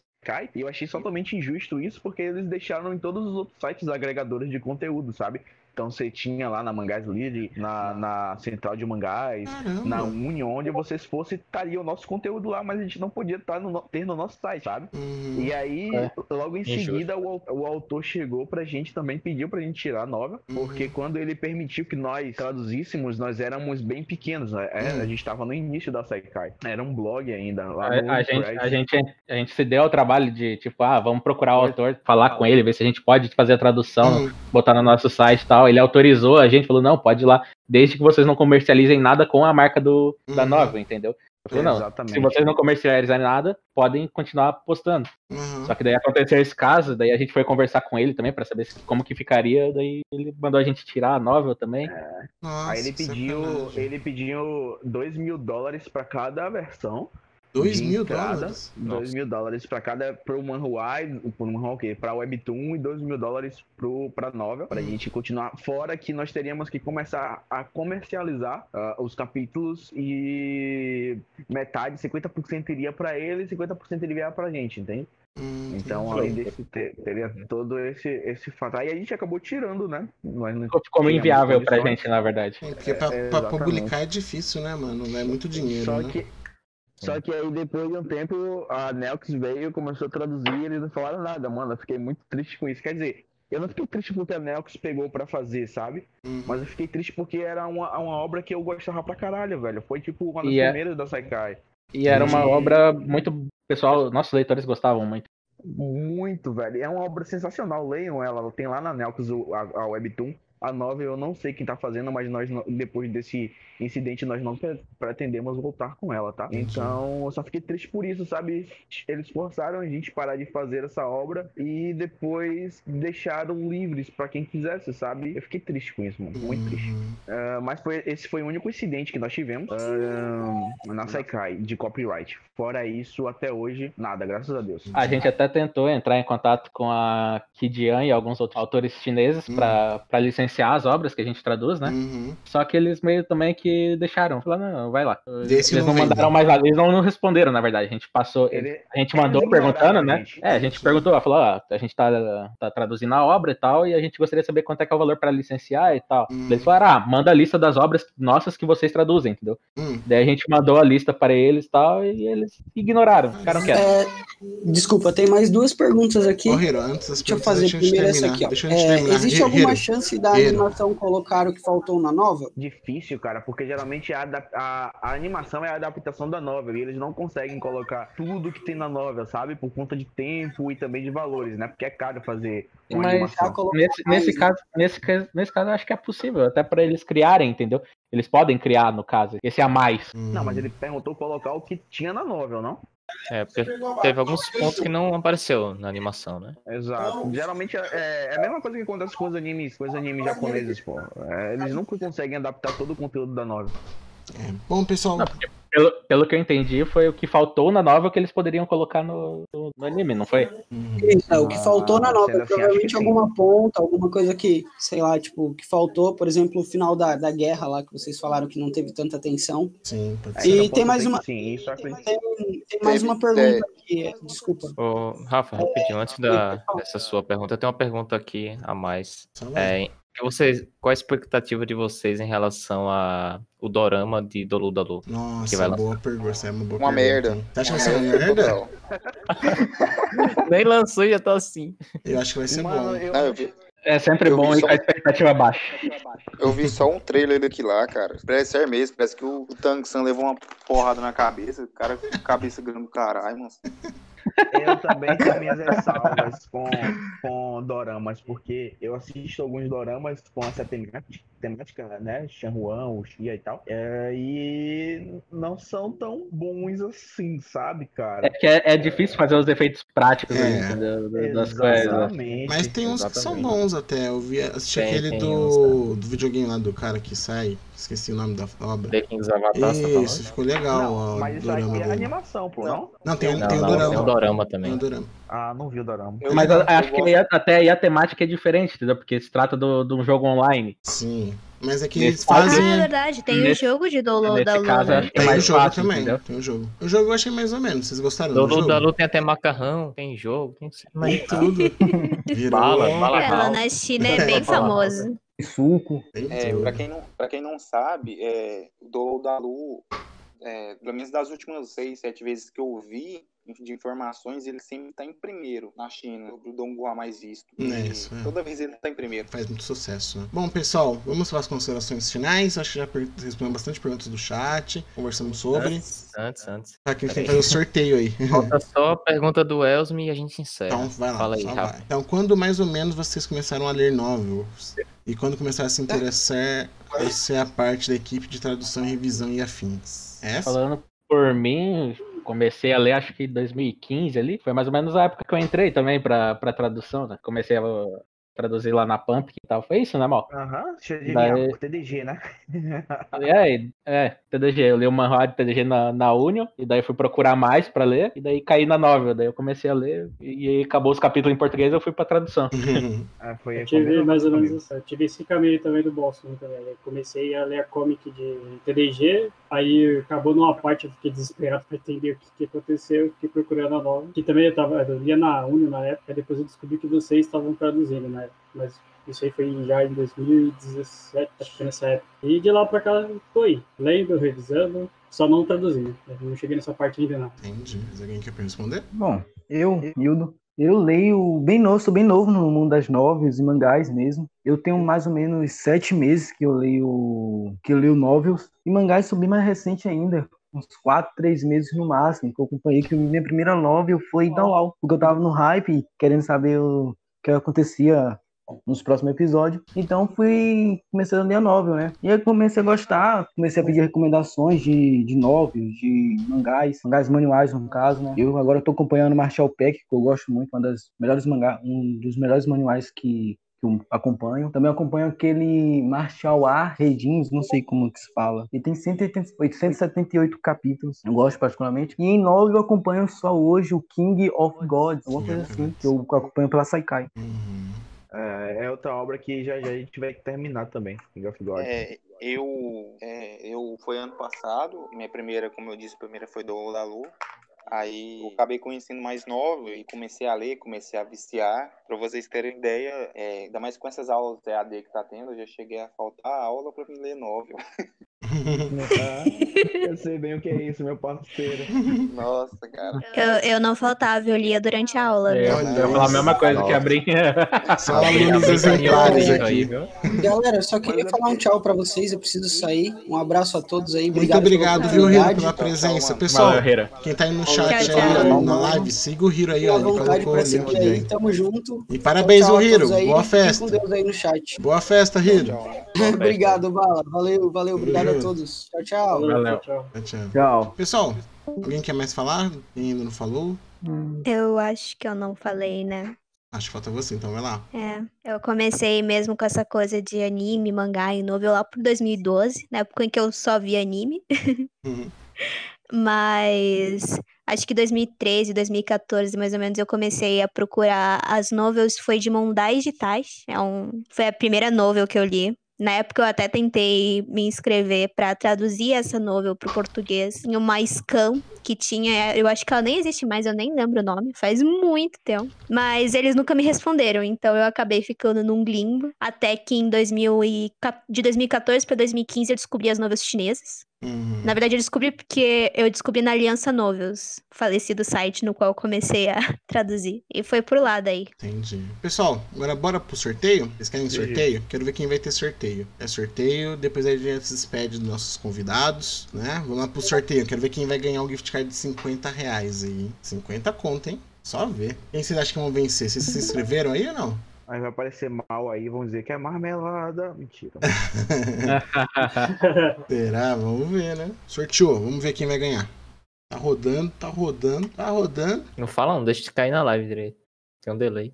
Uhum. E parou, parou. Já sei quem é o ganhador. Vocês vão ver aí na, na live, live não agora. Não apareceu nada ainda. Vai aparecer na live aí o ganhador. Ah, começou a rodar. Senhor João Multi ganhou, é o ganhador. Olha lá, ganhou. Eita. Senhor João Multi, eu conheço esse cara aí, viu? Eita! Aí... Ele, é, ele é seguidor lá da, do Eu Não Secai. Ah, parabéns, parabéns, parabéns aí pelo. Aí, brother. Não, o senhor João, já que você me conhece, manda uma mensagem lá no meu. Boa, meu parabéns, parabéns, João. Parabéns. 50 conto, parabéns. Para mais, para mais, para mais. Parabéns, parabéns mesmo. Parabéns, Pessoal, vamos para as considerações finais? Falar suas últimas palavras. Pra fechar? Bora lá? Sim. Então vai lá, pode começar pela Brin. Caramba, nem sei o que dizer. Mas valeu aí por chamar, foi divertido. e leiam Dolô da Lô, todas as mídias também assistam, no caso, né? Não é só ler. Mas é isso, obrigado pelo convite. Foi bem legal conversar aqui. Obrigado pela presença, viu? Hildo? Oi. Considerações finais. Bom, obrigado pelo convite. Foi muito legal ficar quieto aqui na sala. É, obrigado. Para uma próxima, então aí. Na próxima eu vou te puxar mais, hein? Pode vir preparado na próxima. Hein? Não pode dar desculpa de disjuntor, não. Não, sem desculpinha. disjuntor, velho, porra. Você que falou lá. eu. Ai, ai.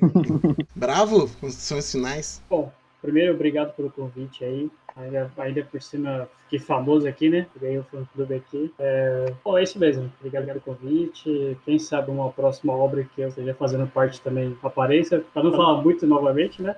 e é isso aí. Obrigado mesmo. Tamo junto. Agora, Bussum. Ah, queria agradecer o convite aí. Foi um bate-papo bem bacana. Ah, desejar um bom final de noite aí pra galera. E é isso aí, cara. Obrigado, viu, pela presença. Maurício?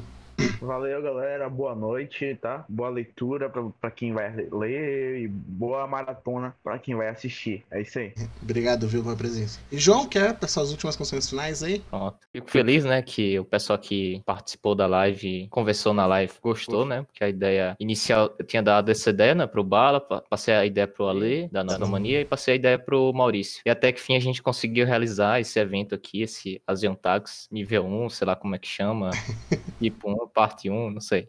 Bom. O primeiro programa. É, é o primeiro programa. Uhum. Eu não participei tanto, porque eu não tô acompanhando do Lu da Lu. Tô esperando o Bug e o Céu Claro traduzirem o, o, episódio 1 até o episódio 46, para eu acompanhar do zero e acompanhando com a nova mania, no caso a, a nova em si, né, que a Brin hum. traduziu. Porque infelizmente as traduções que tem outros, outras fansubs não tá com uma qualidade muito boa. Não só no português, mas também é, acompanhado com a própria nova. É, a outra fala que eu quero dizer é que eu quero mandar um salve o pessoal que mandou mensagem para mim. É o Gabi, Gabi. E o pessoal da, do meu time aí, da Dungeon Sekai, o, o Sekai, o próprio Sekai, o Kyo, o Bug Angel, a Mandy, Mandy, Mandy, Mandy Leve, uhum. pronunciando o nick dela. E muitos outros aí que estão nos acompanhando. É isso. Boa noite a todos e boa leitura ou bom proveito aí no, nos Tonguás. É isso. Muito obrigado, viu, galerinha que tá aqui comigo aí. Obrigado, João. Obrigado, Bossum. Obrigado, Bravo. Obrigado, Brim. Obrigado, Maurício. E lembrando, pessoal, que tá aí na live ainda, aí tem 50 pessoas, que vai ser um programa mensal, né? Todo mês a gente vai tentar tá fazendo aí o programa falando sobre alguma obra asiática, né? Então, só o Leveling, a Games the God,